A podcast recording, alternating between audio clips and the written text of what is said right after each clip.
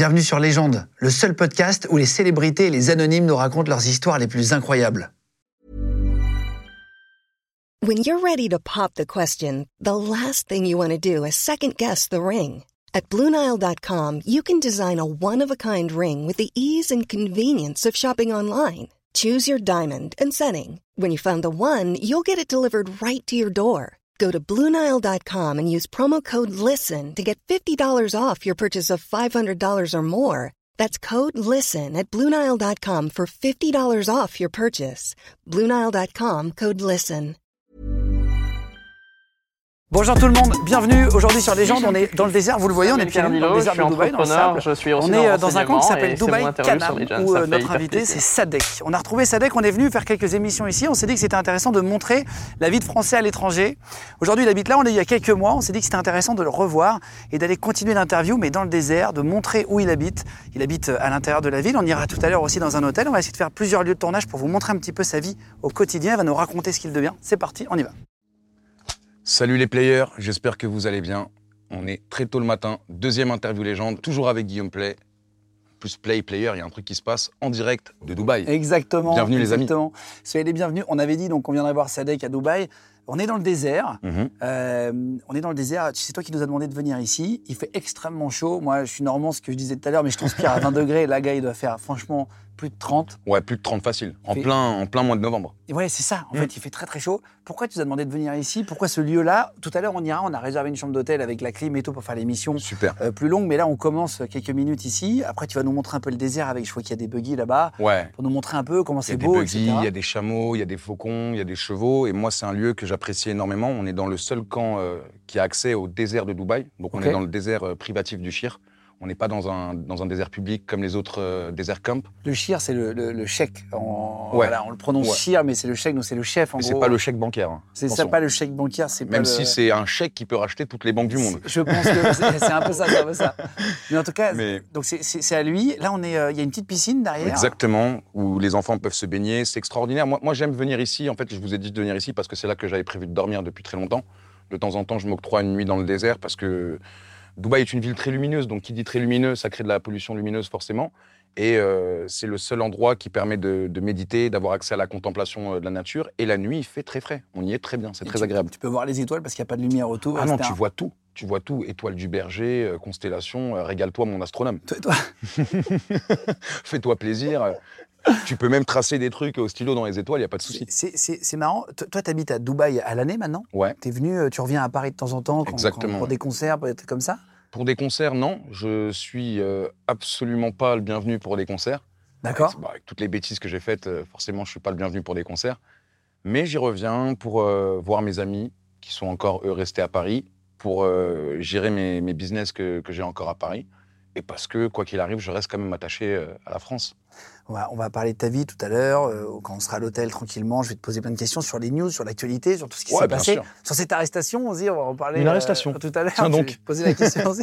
Une arrestation Mais euh, c'est juste, elle est comment la vie ici réellement? Parce qu'on voit plein de trucs euh, euh, positifs, on voit plein de trucs négatifs aussi à distance, tu sais, on voit plein de trucs avec des influenceurs. Est-ce que c'est Mhm. vraiment comme ça? Comment comment c'est la vie ici? Ça, ça dépend parce que dire que c'est vraiment comme ça, ça veut dire c'est comment? Parce qu'en fait, Dubaï, pour moi, est une projection de ce que tu veux. C'est-à-dire que si tu es un gars euh, qui est intéressé par le sport, tu auras accès aux meilleures infrastructures sportives, aux meilleurs cercles d'amis pour faire du sport, tout type de sport. Si tu es un gars qui est intéressé par le business, euh, ici, comme on est dans une sécurité et un cadre euh, juridique très clair, du coup, on a beaucoup moins d'arnaques. Et donc, les gens se font beaucoup plus confiance. Donc, il y a beaucoup plus d'opportunités. Si tu es un gars qui est intéressé par la théologie, et quand je parle de théologie, je ne parle pas que de théologie musulmane, que tu sois un sikh, un bouddhiste, un juif, un chrétien, euh, un musulman. Moi, j'ai une amie à moi camerounaise qui est évangéliste. Ils ont accès à tout type de religion et tout le monde se respecte parce qu'ici, on est un peu comme dans le vrai euh, Jérusalem de l'époque, c'est-à-dire la liberté des uns commence là où celle des autres s'arrête. Et donc, euh, C'est vrai que c'est assez fou. Ouais. Euh, ici, vous pouvez voir une fille euh, intégralement voilée à côté d'une fille en string à la piscine. Et qui vont Mhm. rigoler ensemble. je comprends ce que tu veux dire. Alors, Je elle, vu, elle- ça. elle- elle cohabite dans la, dans la même ville, mais en, en fait, si tu veux, comme tu l'as dit, c'est à la piscine. Tu verras pas la fille, la fille en string dans le Dubai Mall, où tu la verras pas euh, là où il y a des enfants, etc. Parce que, comme je t'ai dit, la liberté des uns commence là où celle des autres s'arrête. Et ici, on a quand même une bienséance et un ordre grâce, grâce au Sheikh Al Maktoum, ne nous mentons pas, hein, qui est pour moi un exemple. j'ai beaucoup lu son histoire, je me suis beaucoup intéressé à ce qu'il faisait, et, vraiment, je trouve qu'il a créé, entre guillemets créé, parce qu'il a fait en tout cas. Oui, c'était un désert. Ouais, il a fait d'un désert. Il y a, 20, 30 ans. La plus belle ville du monde pour moi. Et j'ai voyagé, j'ai fait les cinq continents. J'ai eu la chance de voyager très tôt. À partir de 18 ans, j'ai commencé à, travailler, à prendre mon passeport pour aller partout. Et moi, j'ai un peu ce syndrome de dans chaque ville où j'arrive, je veux m'installer. Tu vois, Rio, je voulais m'installer. Sarajevo, je voulais m'installer. Moscou, je voulais m'installer. Phuket, je voulais m'installer. Tokyo, pareil. Et à Dubaï, j'ai dit à ma femme, écoute, on bouge plus ici. Là, tu es venu, euh, donc toi, tu as des enfants? Ouais, j'en ai euh, un. T'as un petit garçon. T'as un petit garçon. Et, pour l'éducation ici, les écoles et tout, c'est comment à Dubaï en alors, réalité? Alors, très honnêtement, c'est vrai que c'est payant. C'est un système qui est payant. Mais en même temps, euh, c'est payant en fonction des bourses. C'est-à-dire que tout le monde a accès à l'éducation. Il y a des aides extraordinaires mises en place par l'État pour les gens qui, justement, euh, veulent aller les chercher. Et euh, ce qui est extraordinaire, surtout, c'est qu'on a une, une, vraie éducation. J'ai jamais entendu parler d'harcèlement scolaire ici. Moi, mon fils, c'est important pour moi de donner des chiffres pour que les gens comprennent et arrivent à évaluer. Je l'ai mis dans une crèche anglaise où je paye à peu près 1000 euros par mois. Et euh, s'ils me demandaient 3000 aujourd'hui, je serais prêt à leur donner prenez tout mon fric. Euh, ah, c'est vrai? Prenez tout mon fric. Pourquoi? Parce que c'est extraordinaire. Je, regarde, je vais te donner une anecdote. Mon enfant est passé par le Terrible 2. Terrible 2, c'est le, Terrible 2, du coup, c'est-à-dire c'est quand il a deux ans, c'est très très dur. Il court, il s'arrête pas, il crie, il pleure. Ah, c'est la crise d'adolescence des bébés. C'est les bébés qu'on voit par terre, ils se jettent par terre, ils tapent dans le supermarché, ils te foutent la honte. Euh, non. C'est tous les enfants quasiment. Ouais, moi, il me fout pas la honte, allez-y, hein. regardez-moi, il n'y a pas de souci, c'est mon gosse. Ils essayent de faire exprès pour, te, pour te gêner, quoi. Tu Ouais, mais c'est la crise d'adolescence des bébés, donc du coup, tu as une culpabilité en tant que parent et tout. Et un jour, euh, je reçois un mail de l'école qui me dit Ouais, Imran a mordu un autre enfant. Je me dis Oh non, ils vont le virer, putain, mais il a même pas 4 ans, il n'est pas au collège. Bordel. Il a mordu un autre enfant. Il a mordu un autre enfant. Et donc, euh, j'y vais et tout. Je dis, je, suis vraiment désolé et tout. Euh, on, essaye de faire ce qu'on peut, de lui expliquer et tout. Il me disait, écoutez, il n'y a aucun problème. Euh, est-ce que vous nous permettez de l'observer? Et à la fin de la semaine, on vous fera un retour et on essaiera de mettre ensemble une stratégie en place pour qu'il arrive à mieux contrôler ses sentiments et à, mieux comprendre ce qu'il est, ce qu'il fait et qu'il y voit le mal. Et j'ai vu des résultats extraordinaires sur mon enfant qui avait juste du mal à communiquer, peut-être parce qu'il était bouleversé euh, par le fait de, changer de pays, euh, de, moins voir ses grands-parents à l'époque, parce que maintenant on, est en train de tous euh, s'installer ici. Et, et en fait, ils sont vraiment à l'écoute des parents, des enfants, et il y a toujours une démarche positive pour améliorer la chose. C'est-à-dire qu'il y a un problème, ok, pas de souci, on va le régler. Chaque problème a une solution. Il y a des trucs français qui te manquent. En vrai, quand tu habites à l'étranger, c'est tes racines et tout, tu as une éducation, tu es habitué, même la, la nourriture, les boissons, euh, l'odeur. Est-ce qu'il y a un truc qui te manque de, France en vrai? Moi, ce qui va me manquer de France, donc ça va être euh, les amis avec qui j'ai grandi parce que eux n'ont pas forcément l'opportunité ou l'envie de, déménager ici. Et euh, ce qui va me manquer aussi, c'est un peu notre culture franco-française. C'est-à-dire que moi, j'aime bien aller au théâtre, j'aime bien aller dans des comédie clubs. je suis vraiment intéressé par, notre culture, notre patrimoine, nos musées. Et ça va être ça qui va me, manquer. Après, euh, je ne tomberai pas dans le cliché de te dire le fromage, c'est pas vrai. Je connais des excellentes fromageries à Dubaï. Je connais d'excellentes euh, pâtisseries françaises. Désolé Cédric Grolet, mais ici, euh, ils savent faire aussi ta petite mangue là. J'ai l'impression que quand tu as un peu d'argent ici, en fait, tu peux tout avoir. Mhm. C'est le sentiment de ce que j'ai vu, tu vois. C'est-à-dire que c'est un peu plus cher. Tu disais, tu peux avoir des, pâtisseries, tu peux tout avoir. C'est quoi le truc le plus fou que tu as vu ici? J'ai l'impression que tu peux vite voir des choses assez folles, tu vois. Tu, tu vois des choses assez folles, mais en vrai, j'aimerais plus me concentrer sur autre chose. C'est-à-dire que si on parlait de ce qu'on appelle ici les, labor class, c'est-à-dire les prolétaires, les, travailleurs de Dubaï, où euh, vu de l'extérieur, on a l'impression que c'est une ville esclavagiste, moi, je vais beaucoup manger dans des boui-boui.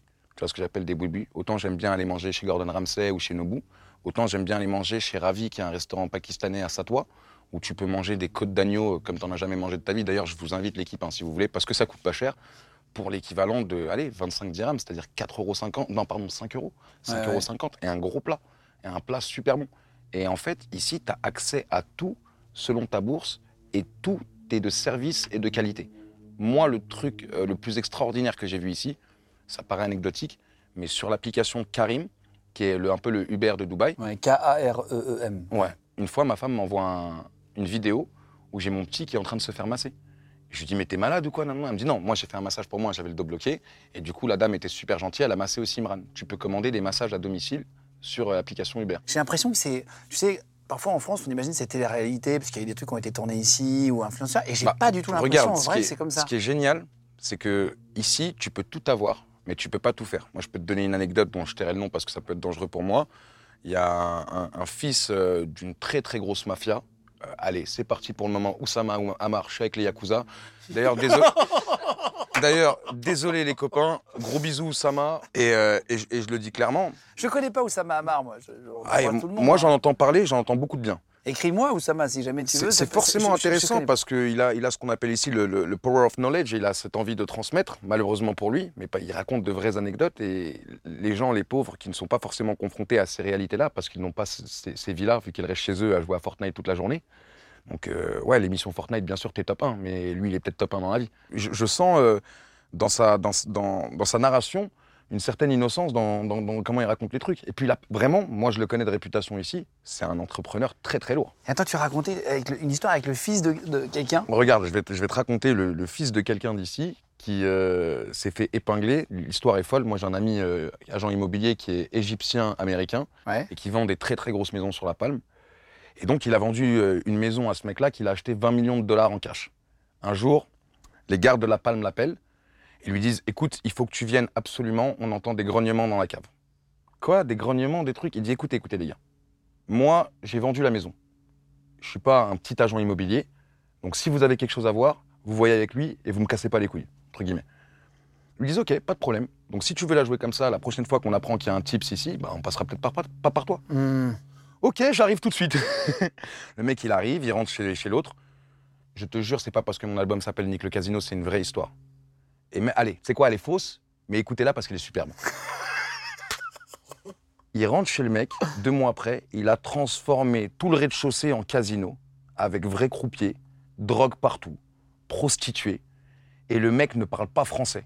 Ils ont un interprète dans leur groupe, et je tairai le nom de la communauté, et l'interprète est étalé sur un canapé, mort bourré, hangover, gueule de bois, il est incapable de parler. Donc il est obligé d'attendre que le seul mec qui parle français, euh, anglais pardon, de l'équipe euh, se réveille.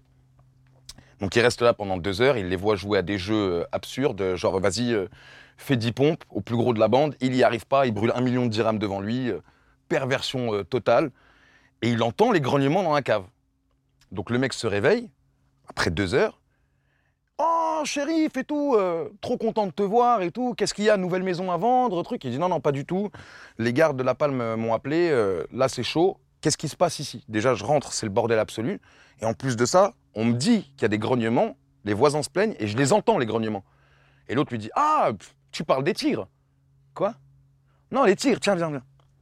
Il vient, il le pousse dans le, rez-de-chaussée, il y a une garçonnière en bas. Ils avaient accroché des tigres, ces espèces de malades mentaux, qui arrivent juste à l'entrée de, de l'escalier, tu vois. Oh Shérif trébuche, il va pour se manger le tigre, mais tu sais, ils l'ont accroché juste de façon, c'est une blague entre eux, tu vois. Quand il y a des gens de leur communauté qui arrivent, ils leur font visiter la maison, ha ha ha, mort de rire, et tiens, la, blague du tigre. Ils ah. remontent, ils sont tous morts de rire, tu vois. Shérif, il pète un plomb, il sort de là-bas, il dit quoi? Il dit, hé, je veux plus rien savoir, j'ai plus rien à voir avec vous. Il va voir les gardes de la Palme, il leur dit écoutez, j'ai passé trois heures ici, vous savez que mon temps est précieux, j'ai essayé de vous aider. Ils lui disent qu'est-ce qu'on fait, shérif? Il dit bah, appelez la police. La police sont venus, ils ont mis fin à la fête. Oh là là. Fils de ce que tu veux ou je sais pas quoi, euh, tu déranges pas les voisins. Tu, te sens plus en sécurité ici qu'en France? Honnêtement, tout le monde se sent plus en sécurité. Nous, on est arrivé hier soir et on a du, mal à se rendre compte. On vient vraiment juste d'arriver, tu vois. Mais il paraît qu'on peut laisser sa voiture ouverte. C'est pas du tout le même. Euh, c'est encouragé. Vraiment C'est totalement encouragé. Pourquoi est-ce que tu la fermerais? Qui va te voler? Et il y a vraiment pas de vol? Il y a du vol, mais c'est tellement euh, puni que le jeu n'en vaut pas la chandelle. Tu vas voler un mec, tu vas te retrouver en prison pendant trois ans et après tu vas être expulsé à vie pour toi et toute ta famille. Est-ce que ça vaut le coup? Toi, tu vas rester ici toute ta vie ou c'est juste un passage? Non, je me vois pas du tout en passage ici. Hein. Moi, j'ai trouvé euh, mon bonheur aux Émirats. Moi, j'ai dit dans une interview avec Laurent Ruquier euh, il y a quelques années, euh, en citant mon rappeur préféré qui s'appelle Desporuti, qui dit J'affectionne moins les drapeaux que les gens. L'homme peut suivre son cœur, les drapeaux, eux, ne suivent que la direction du vent. Et honnêtement, Dubaï, ce qui est génial, c'est qu'il n'y a pas d'hypocrisie. Nous ne serons jamais émiratis conservent leur pays et ils le tiennent d'une main de fer dans un gant de velours. Et ici, on peut être tout ce qu'on veut. Comme je te disais, disais tout à l'heure, je ne vais pas me répéter. Et je ne me vois pas du tout bouger parce que ici, euh, je, suis très heureux et, au risque de choquer, je me sens extrêmement patriote de Dubaï, de, des Émirats. Ah, c'est vrai? Ah ouais, je connais l'histoire des Émirats. je vais dans d'autres Émirats. Moi, pour moi, Fujira, c'est comme si j'allais en Corse. Tu peux pas devenir émirati, tu dis? Je ne pense pas. Je ne me suis jamais renseigné, mais je ne pense pas. Et en même temps, ça me va très bien comme ça parce que. Je crois que c'est un peu comme les Japonais, non? Les Japonais, tu peux pas devenir japonais. Il me semble, ouais. Tu peux y habiter. C'est ta maison? Comment on appelle déjà les étrangers au Japon? Euh, Je sais qu'en Thaïlande, c'est les, les farangs. Encore, c'est les pinsout. Mmh, bah, je resterai pinsout. C'est pas les étrangers d'ailleurs, c'est les, mmh. les Mais même, même, les, même les Corses, hein, quand on dit qu'ils n'aiment pas les étrangers et tout, c'est totalement faux. Ils, n'aiment pas le désordre, c'est tout. Ils veulent qu'on respecte leurs traditions et qu'on respecte leur, euh, leur île en fait. C'est des insulaires. Là, tout à l'heure, tu disais qu'il y avait euh, beaucoup de cultes différents. Tu mhm. pouvais avoir un peu toutes les religions ici. Toi, t'es quoi aujourd'hui? Moi, je suis musulman depuis euh, février 2020. Je me suis jamais considéré comme musulman avant. C'était quoi avant? Je croyais en Dieu, je croyais en Dieu, mais comme je pense beaucoup d'humains, j'avais compris que les religions avaient été corrompues par les hommes et que ça commençait par les rois pour moi, qui se révélaient d'autorité divine. Et je pensais que Dieu était beaucoup trop bon pour qu'un homme puisse se dire d'autorité divine et exerce le droit de cuissage. Et, tu t'es converti en France? Non, je me... justement, c'est ça qui est incroyable, c'est que j'avais une répulsion pour la religion en France vis-à-vis de, des musulmans auxquels, j'étais confronté, qui, euh, pour moi, ne, ne, m'attiraient pas euh, vers l'islam. Mais après, j'ai n'ai pas été confronté à tous les musulmans de France, c'est vraiment ceux que j'ai vus dans ma vie. Et euh, ils doivent même pas être une dizaine. Quand je te parle des, musulmans, c'est ceux que je voyais et, et, qui étaient des gens très austères, que je ne voyais jamais sourire, qui dans ma cité nous regardaient de haut euh, nous serrait pas la main. Euh, Plus dur, tu veux dire? Oh, Totalement dur. Totalement dur, renfermé. Je parle de ceux que j'ai vus dans ma cité ou dans mon quartier à moi. Vraiment. Et c'était quand j'étais petit. Après, j'en ai vu d'autres, tu vois, et qui m'ont attiré justement vers l'islam. Mon beau-père m'a beaucoup attiré euh, vers l'islam. Et ce qui s'est passé, c'est que un jour, en 2018, je me retrouve en Thaïlande dans une petite ville qui s'appelle Kamala. Et dans cette petite ville qui s'appelle Kamala, où on avait une, une, une villa pour un, pour un showcase que je devais faire, moi, j'étais un gros fêtard, j'ai toujours été une rockstar. Et je voulais euh, vivre comme ça, jamais avoir d'enfants, jamais avoir de femme, kiffer au maximum et mourir le plus vite possible. C'était vraiment ce que je souhaitais. J'entends, il y a beaucoup d'avions là. En fait, au-dessus du spot, il y, a, il y a Montgolfière et je crois qu'il lâche aussi des parachutistes. Bah, en fait, je, je t'expliquais, c'est pour ça qu'on est venu euh, assez tôt. C'était déjà parce que je voulais vous montrer.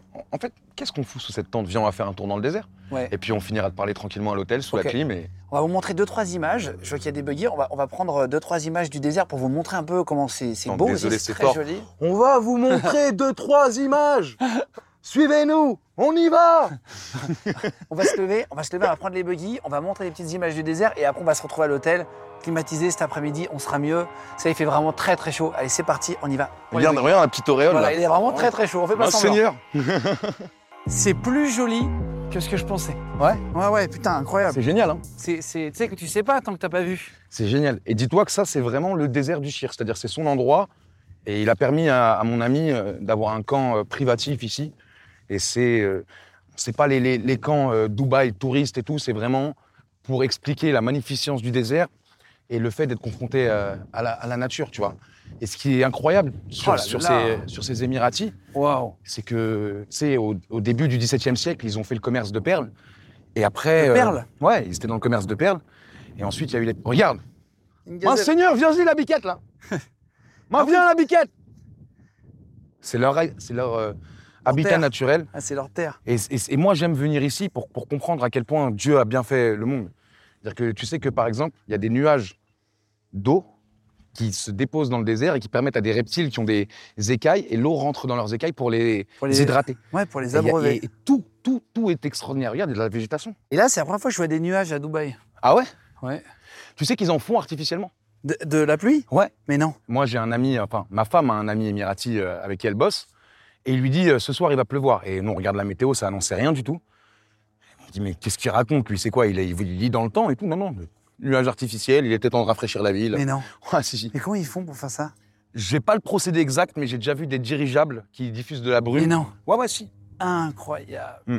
Et quand il pleut à Dubaï naturellement, il pleut en général une fois à deux fois par an, et il pleut très très fort. Écoute, c'était magnifique. Merci de nous avoir montré ça. C'est fou, hein.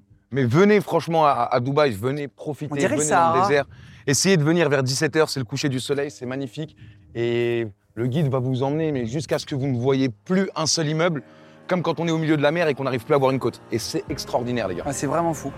Allez, on retourne vers l'hôtel. On y va On se met en place. Il fait bien chaud hein, quand même. On fait hein. l'interview avec de la clim. C'est parti. Voilà, c'est bon, on est de retour et on vient d'arriver à l'hôtel du coup avec, avec Sadek. belle chambre d'hôtel. Très belle chambre d'hôtel, très bel accueil. Très bel accueil, t'as vu T'es connecté à Dubaï, on n'a pas, on n'a pas, on n'a pas rigolé, je vais te dire.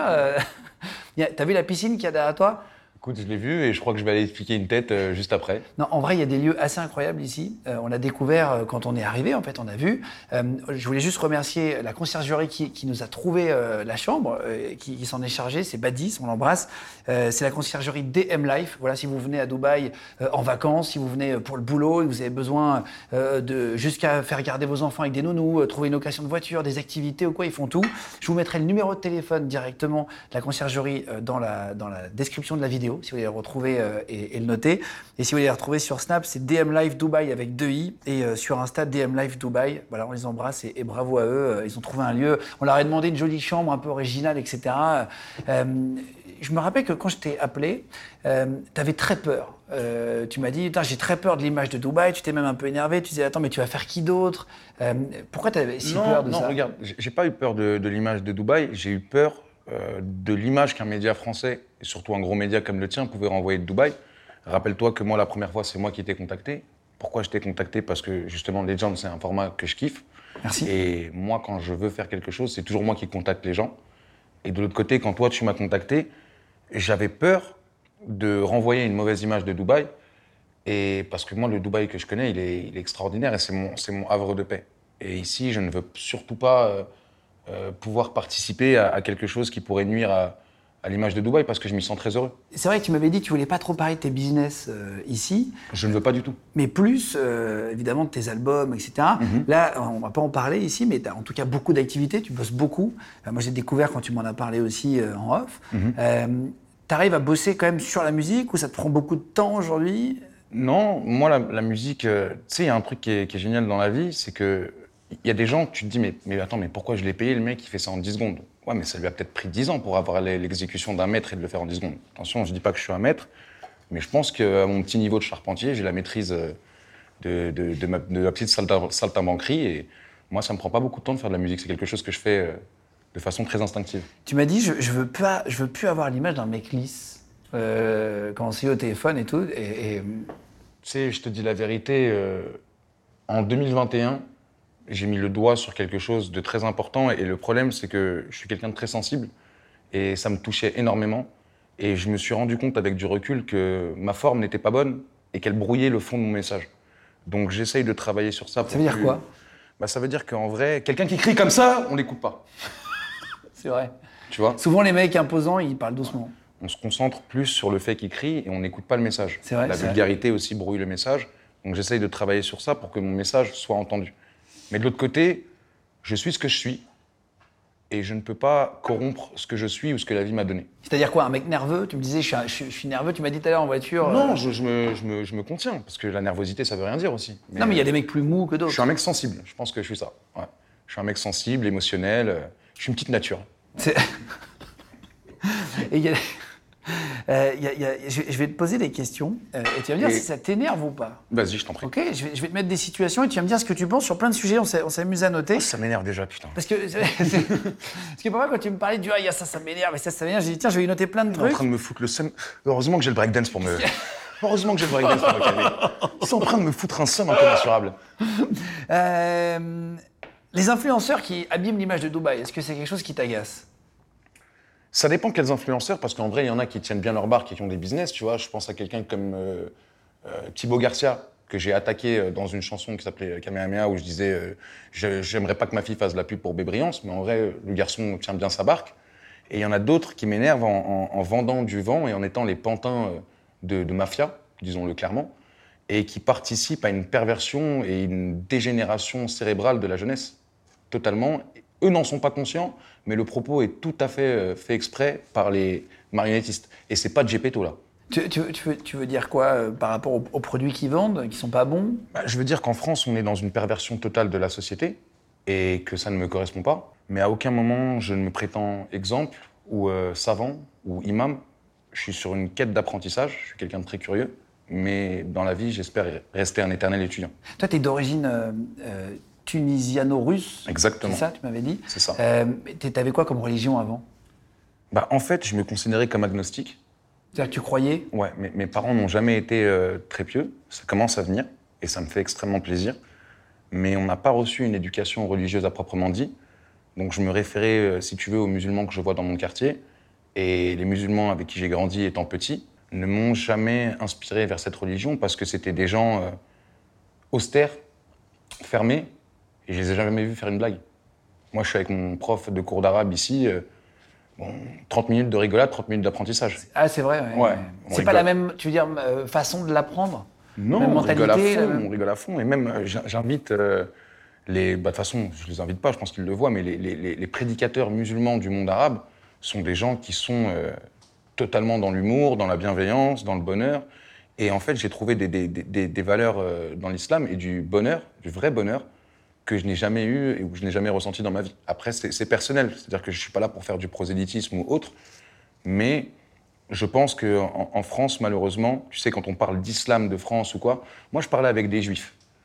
Et quand il y a un imam comme Goumi qui dit On doit aimer euh, la Marseillaise comme la Fatiha, et que je le mets en, en story et que je dis Alors lui, il a dû en bouffer des chibres pour en arriver là, il a dû recevoir un F2 et un carnet de tickets restaurant. Et je vois des, juifs dans le contexte dans lequel on est, c'est-à-dire israélo-palestine et trucs, et qui me disent Mais il est où le problème? Je leur dis Écoutez-moi bien.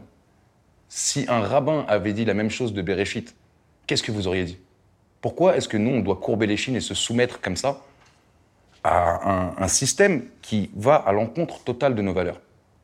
Et moi, je ne dis pas qu'il faut combattre le système français à l'intérieur de la France. La France, tu l'aimes ou tu la quittes je suis entièrement d'accord avec ça. Qui a dit ça déjà? C'est Le Pen. Et il a raison, JM. Eh, JM, t'as raison, merci, j'en suis là grâce à toi. Eh, Jean-Marc, je t'embrasse. Welcome to Dubai, Jean-Marc.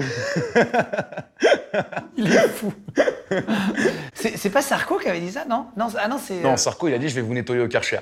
Ah et même ça, il l'a pas fait. Les immeubles sont encore dégueulasses. Nico, euh, Nico, reviens, tu nous manques. Il y a du boulot. les immeubles sont dégueulasses, Nico. Comment, comment tu t'es euh, converti à quel moment? Exactement C'est toujours paradoxal, moi, mes, mes histoires. J'étais en Thaïlande pour un showcase, showcase où j'ai trouvé une scène. Et deux jours après, je passe une soirée very bad trip en, Thaïlande. Moi, j'ai toujours été une rockstar. Je m'en suis jamais caché. J'ai mené une vie de rocker. C'est-à-dire quoi, genre euh, trop d'excès?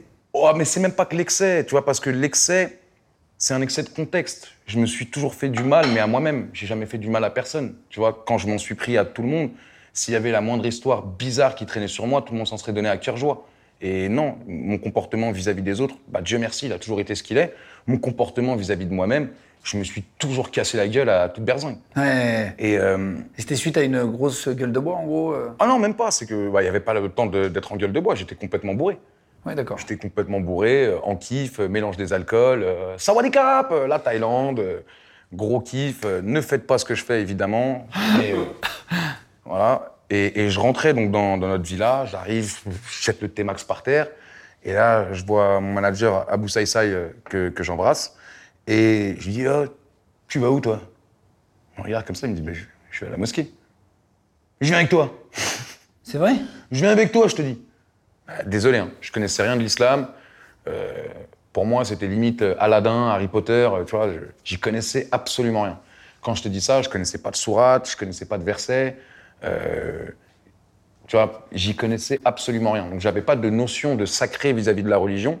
J'avais Dieu en tête, mais pour moi, si tu veux, c'était une aussi fausse maison de Dieu que l'était l'Église, que l'était une synagogue ou un temple bouddhiste, parce que j'ai toujours considéré la religion comme corrompue par les hommes et au service du pouvoir. Et là, tu pars à la mosquée Je pars à la... merci de ne pas perdre le fil.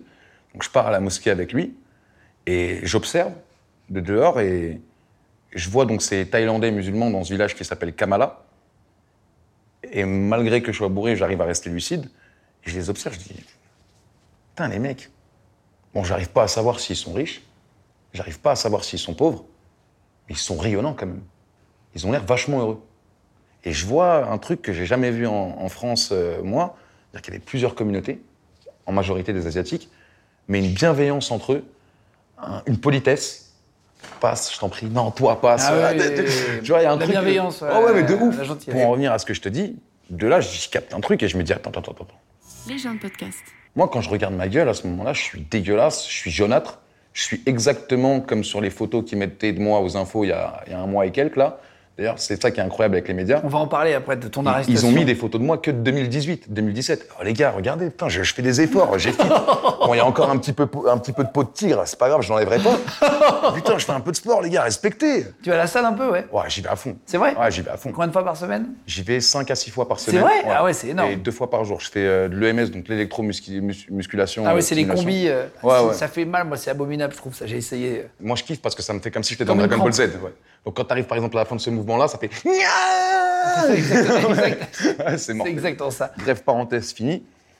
Et à ce moment-là, euh, connaissant quand même un peu les prières, les bases, j'ai prié Dieu et je lui ai dit s'il te plaît, sors-moi de là.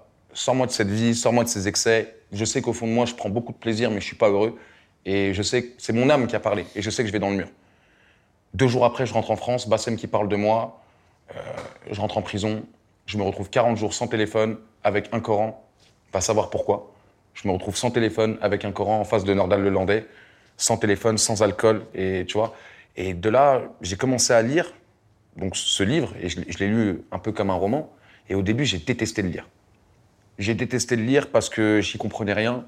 Et je me ressentais énormément dans le comportement des hypocrites, des mécréants, des euh, voleurs, des menteurs. Je disais, mais qui, qui, qui, y a là? Qu'est-ce que j'ai fait? Ah oui, C'est mon jugement ou quoi Tu t'es dit, je suis du mauvais côté de la. Ouais. Et en fait, le Coran, c'est toujours construction, déconstruction. Vous allez être châtiés, ils vont être, pardon, ils vont être châtiés, sauf ceux qui, et non, non, non, non, non, sauf ceux qui, il y a toujours les deux valeurs. Et en fait, ça dépend de quel côté penche ton âme. C'est comme ça que moi, je le vois. Ok, ok. Je dis pas que je suis du côté des bons, mais je suis dans l'intention d'y aller. D'accord, d'accord. Et ça s'est fait, en fait, juste après Bassem Ça s'est fait juste après Bassem. D'ailleurs, Bassem, à qui devant toute la France, je tiens à m'excuser. Je, me suis excusé déjà, on s'est vu en confrontation euh, chez Madame la juge. Je lui ai présenté mes excuses parce que je pense que mon comportement était ridicule à ce moment-là. Maintenant, euh, il y a des gens qui disent que j'y suis allé par lâcheté, etc., avec mes copains. Je vous dis la vérité, Bassem, euh, il n'habite pas dans le 16e arrondissement. Donc, J'y suis allé avec euh, ce que je pouvais comme copain sous la main à ce moment-là. Et je tiens à dire à Bassem que si jamais euh, je l'ai blessé ou quoi, je m'en excuse. Et si jamais il veut régler ça d'une façon, moi, je suis prêt à me mettre devant lui, m'attacher les mains dans le dos et qu'il frappe jusqu'à ce que son cœur s'apaise. J'ai absolument peur d'aucun être humain et je me cache devant personne. Donc le message est passé, clair, net et précis.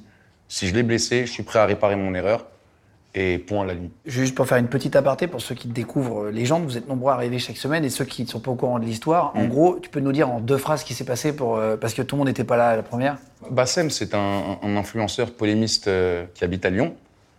Et il avait pris parti dans une histoire où on faisait annuler des, des showcases à Lyon et où il avait revendiqué, pas, pas le fait qu'il annule les showcases, mais le, le fait qu'en tant que Lyonnais, il laisserait pas euh, rapper des trucs comme moi, etc. Et à un moment dans ma vie où j'étais dans une accumulation, où je laissais passer des choses, et en off, euh, je peux être très virulent, et en public, j'ai toujours été. J'ai l'impression en tout cas que j'ai toujours eu cette image de clown où quelqu'un ne comprend pas au sérieux. Donc j'ai pété un plomb, et j'ai dit aujourd'hui, ça va pas se passer comme vous pensez, et je vais vous montrer que si vous voulez aller dans, dans la violence et euh, régler les comptes, je vais vous montrer que je suis tout à fait capable. C'était l'intention que j'avais, et avec du recul, j'ai vraiment honte parce que je la trouve ridicule, cette intention. L'homme fort est celui qui maîtrise sa colère. Et t'as envoyé des gens et t'y allais J'ai pas envoyé des gens. Vous à plusieurs Non, j'ai pas envoyé des gens. Ce qui s'est passé, c'est que on était dans ma cité et il y a des gens tu sais, qui aiment bien te chauffer le crâne tout le temps. Et je les ai fait monter dans la voiture avec moi et je les ai fait partir à Lyon et vous l'avez en gros tapé devant des caméras. Exactement. Euh, non, on l'a totalement filmé parce que comme l'humiliation était publique de son côté, comme je la ressentais comme public, euh, je voulais montrer en public et c'est ridicule. Qu'est-ce que j'ai gagné dans ça? Est-ce qu'il a changé de comportement? Est-ce que j'ai gagné quelque chose? Est-ce que ça a fait avancer quoi que ce soit? Le résultat est néfaste, la cause est néfaste, tout est mauvais dans ça. Vous vous êtes paré devant la juge, tu dis? Ouais. Tu lui as présenté tes excuses parce qu'il y avait la juge ou non Vraiment, c'était. Non, c'était sincère. Non, c'était sincère parce que Très honnêtement, euh, que je présente mes excuses ou pas, ça ne sera pas une circonstance atténuante. Ça sera jugé comme ça doit être jugé. Si, c'est toujours mieux en réalité, mais bon. Ouais, c'est toujours mieux. Mais tu vois, demain, si par exemple on, s'est arrêté, ça aurait pu aller beaucoup plus loin. Et si je l'avais tué euh, sur un mauvais coup ou quoi, hein. donc si tu vois. Une bagarre, ça va vite. Tu peux tomber sur un trottoir. Mais, regarde, même une balayette, tu tombes sur le coup. Il euh, n'y a pas d'homme Sans balayette, hein, ben voilà, un homicide involontaire, volontaire, un truc quoi, ça arrive très vite. Donc En même temps, je suis content qu'il n'ait pas eu de séquelles physiques plus que ça, mais je pense que les séquelles, les séquelles psychologiques, malgré tout, euh, elles sont présentes. Et moi, je m'en excuse réellement. Et, comme je le dis, je suis prêt à subir une humiliation de l'autre côté. Si jamais il se manifeste et il dit que, allez, viens, et je vais te casser la gueule devant toute la France, je m'attache les mains. Allez, vas-y, tape mon grand. C'est bon, t'es content? T'es apaisé? T'es pas apaisé? Continue. Ça, peut faire mal à la mâchoire quand même. Oh, c'est pas grave. ça se refait une mâchoire. Vous êtes réécrit depuis? Non. En off? Non, non. En privé, je veux dire? J'ai jamais eu cette démarche, mais je lui ai parlé en face. Je savais qu'à un moment, on devrait faire une confrontation. Je lui ai parlé en face, je lui ai présenté mes excuses, excuses qu'il a, qu'il a acceptées. Et je m'en veux énormément de. Pour de vrai? Ouais, ouais, vraiment, je m'en veux. Je m'en veux d'une pour l'exemple que j'ai donné, parce que je, pense que j'ai diffusé de la violence comme un truc cool et c'est ridicule.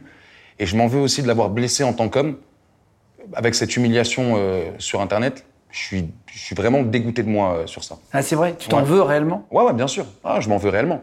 Pour l'instant, jugé pour ça? Pour, pour l'instant, l'enquête n'est pas finie, n'a pas été euh, jugée, mais il y aura forcément un jugement. Hein. Tu sais, comme on, le voit en France, la, la, justice peut prendre du temps, mais elle finit toujours par rendre justice.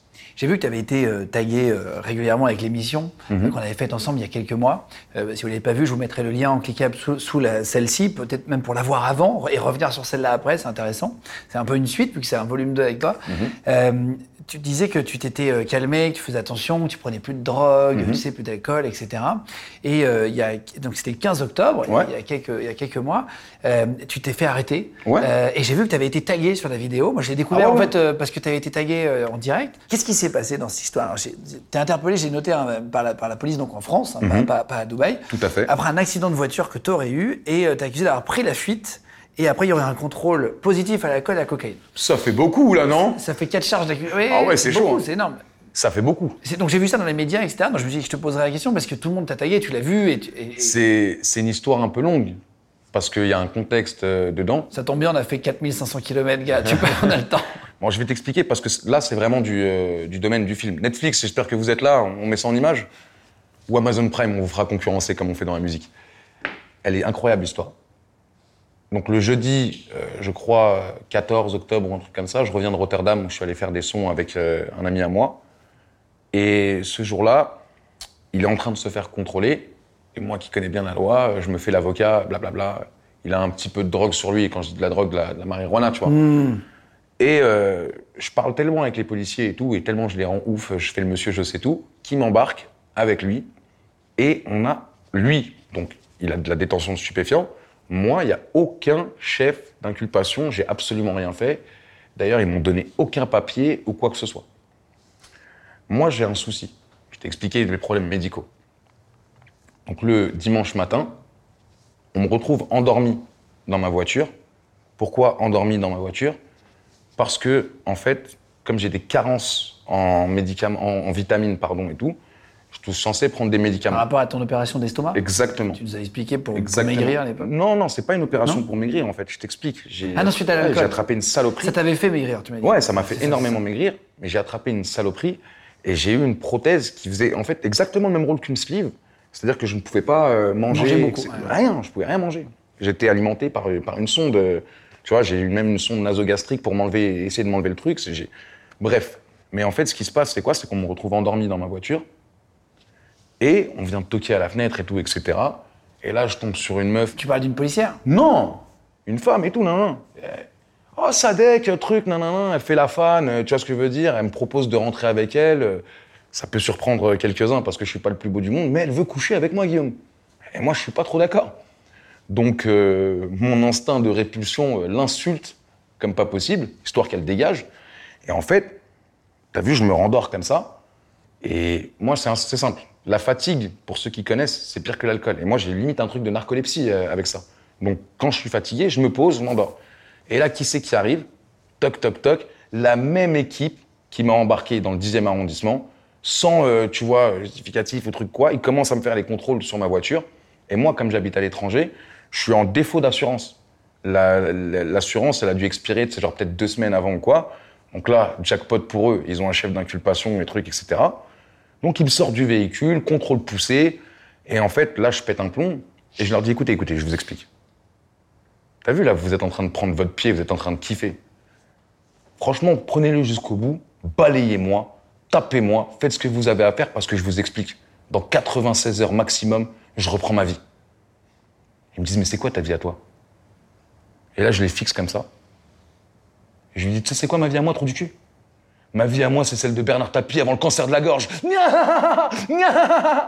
Et je lui dis comme ça, parce que je parlais avec une policière le jeudi d'avant, et je dis, elle, elle, elle, elle, vous voyez, elle, jamais vous la toucherez, à part si vous la violez. Elle vous déteste. J'ai parlé avec elle. Elle m'a raccompagné à la porte. Elle vous hait. Vous êtes des merdes. Vous êtes des racistes, des esclaves au service d'un système satanique, et jamais de votre vie vous ne changerez de cette condition. Allez, emmenez-moi. Et là, quand je dis ça, il y a un mec qui sort de sa place devant, parce que je m'étais garé. Il me rentre dans ma voiture. Et je dis, mais tu fais quoi, toi? Et il me dit, oh, calme-toi et tout. Il me disait, t'es pas dans la voiture? Mais non, je suis pas dans la voiture, je suis dehors avec eux. Le mec, bon, il a pas vu ou quoi, il, fait une grande marche arrière dans ma voiture. Moi, déjà, je suis énervé contre eux, je pète un câble sur lui. Je dis, hey, tu fais quoi? T'as pas vu la voiture ou quoi? C'est parce qu'il y a les condés, euh, t'as pété un plomb, quoi. Ah, oh, calme-toi, non, non, non, tu parles pas comme ça. Je dis, mais vous êtes des fous, quoi. C'est lui qui rentre dans ma voiture et c'est moi à qui vous cassez les couilles. Hmm. Et vous êtes vraiment des merdes, vous. Eh, hey, t'arrêtes, outrage. Non, non, je dis, tape. Vous avez déjà tué le petit Naël, euh, allez-y, moi j'attends que ça. Là, gros, le mec qui part, donc je pars après lui, délit de fuite. Je pars après le mec, eh, reviens, reviens. Ah, alors qu'il y a les, ouais. les policiers Ouais. Délit de fuite.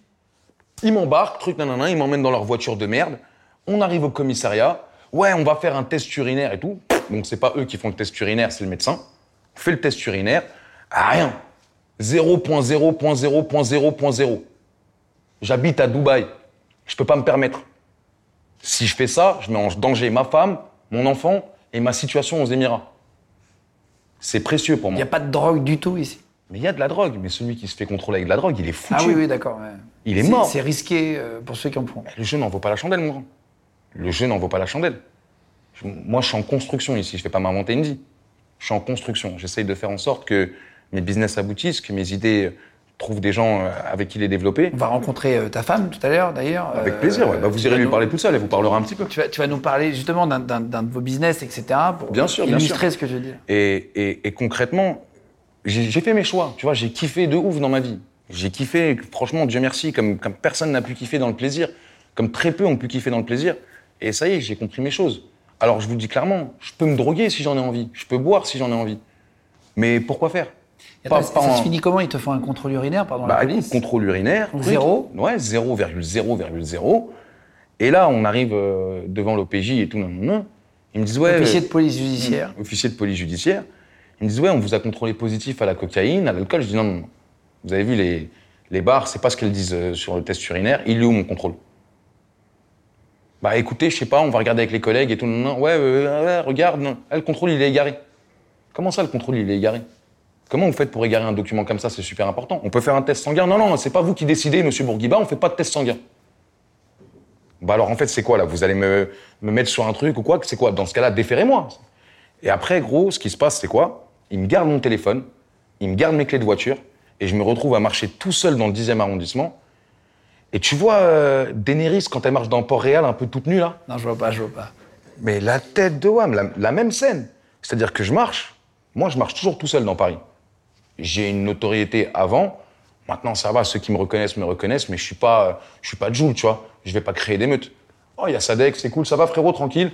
Ou ceux qui m'aiment pas, bon, ils m'aiment pas, mais j'ai pas de, de, soucis. Je marche tout seul. Monsieur, c'est ça. Le truc fou, je marche sur République, je croise un ami, lui déconnecté des réseaux et tout. Ah, dès que ça, ça fait longtemps et tout. Ah, mon ref et tout, non, non, on parle.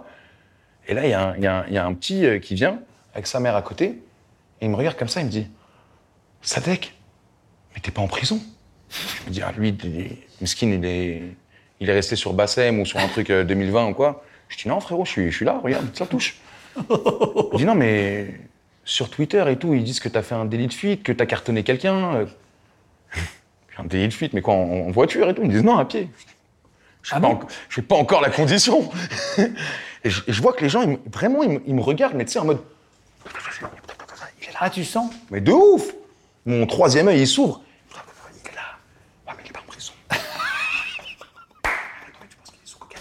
Peut-être que, c'est bien la cocaïne. Ouais, t'entends plein de trucs bizarres. la tête de WAM. I'm Sandra, and I'm just the professional your small business was looking for. But you didn't hire me because you didn't use LinkedIn jobs. LinkedIn has professionals you can't find anywhere else, including those who aren't actively looking for a new job but might be open to the perfect role, like me. In a given month, over 70% of LinkedIn users don't visit other leading job sites. So if you're not looking on LinkedIn, you'll miss out on great candidates like Sandra. Start hiring professionals like a professional. Post your free job on linkedin.com slash spoken today. This message comes from BOF sponsor eBay. You'll know real when you get it. It'll say eBay authenticity guarantee and you'll feel it. Maybe it's a head-turning handbag, a watch that says it all jewelry that makes you look like the gem, or sneakers and streetwear so fresh every step feels fly. eBay gets it. So look for the blue check mark next to that thing you love and be confident that every inch, stitch, sole, and logo is checked by experts. With eBay Authenticity Guarantee, you can trust that feeling of real is always in reach. Ensure your next purchase is the real deal. Visit eBay.com for terms.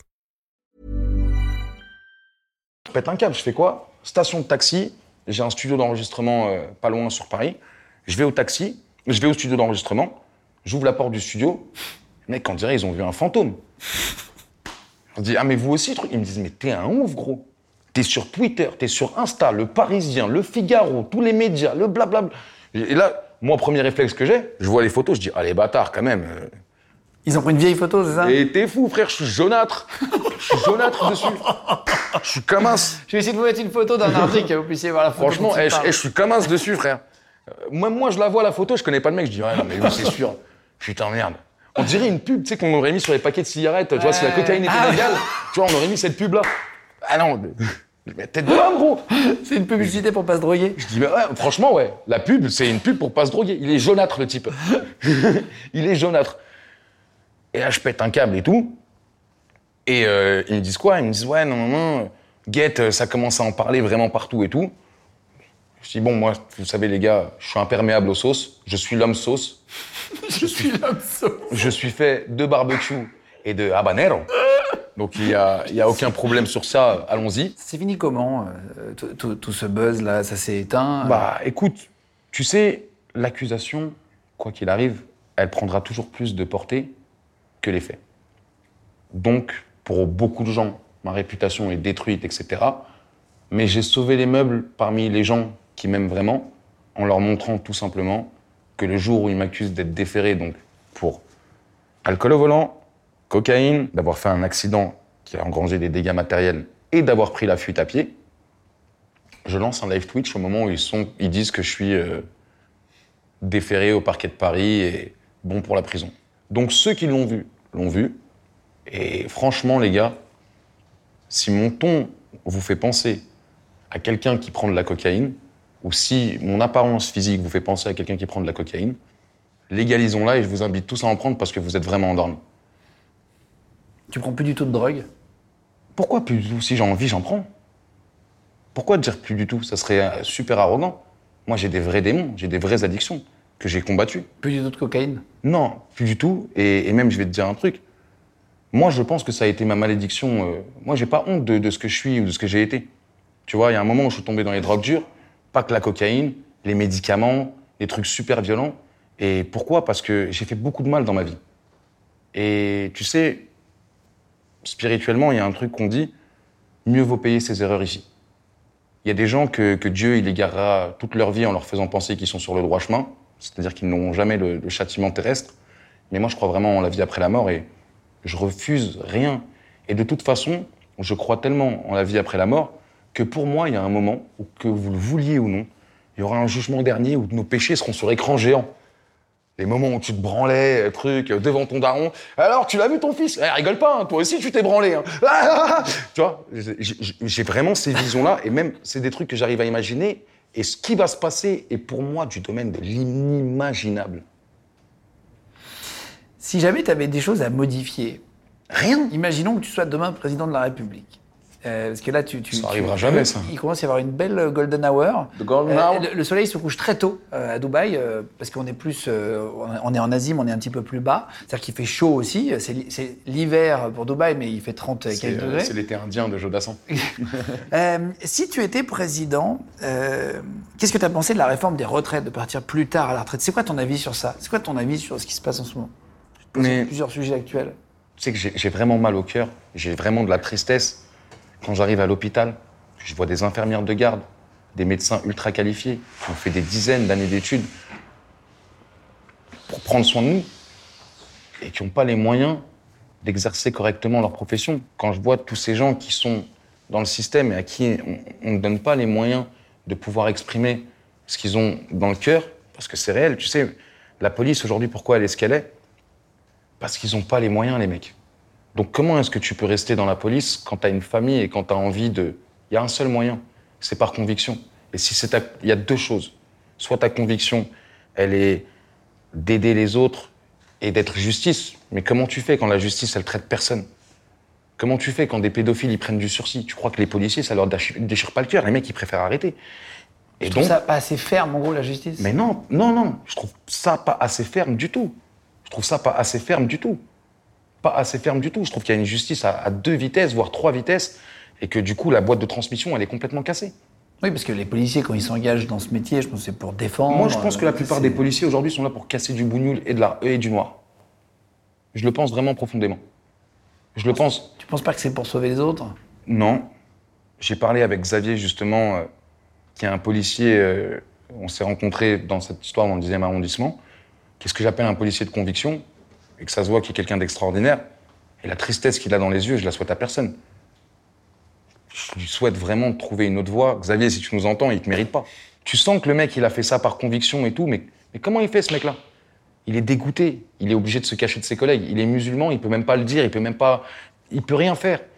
Tu vois? Xavier, c'est pas euh, Abdelkrim ou c'est Xavier. Et ça me fait super mal au cœur. Tu changerais quoi dans la police? Bah, J'aimerais bien qu'on leur donne. justice plutôt? Bah, j'aimerais bien qu'on leur donne plus de moyens financiers déjà. C'est qu'un policier à Dubaï est super bien payé. Ils ont plus d'autorité. En même temps, je les réglementerai plus de façon à ce qu'ils euh, soient plus respectueux ou punis quand ils commettent des excès.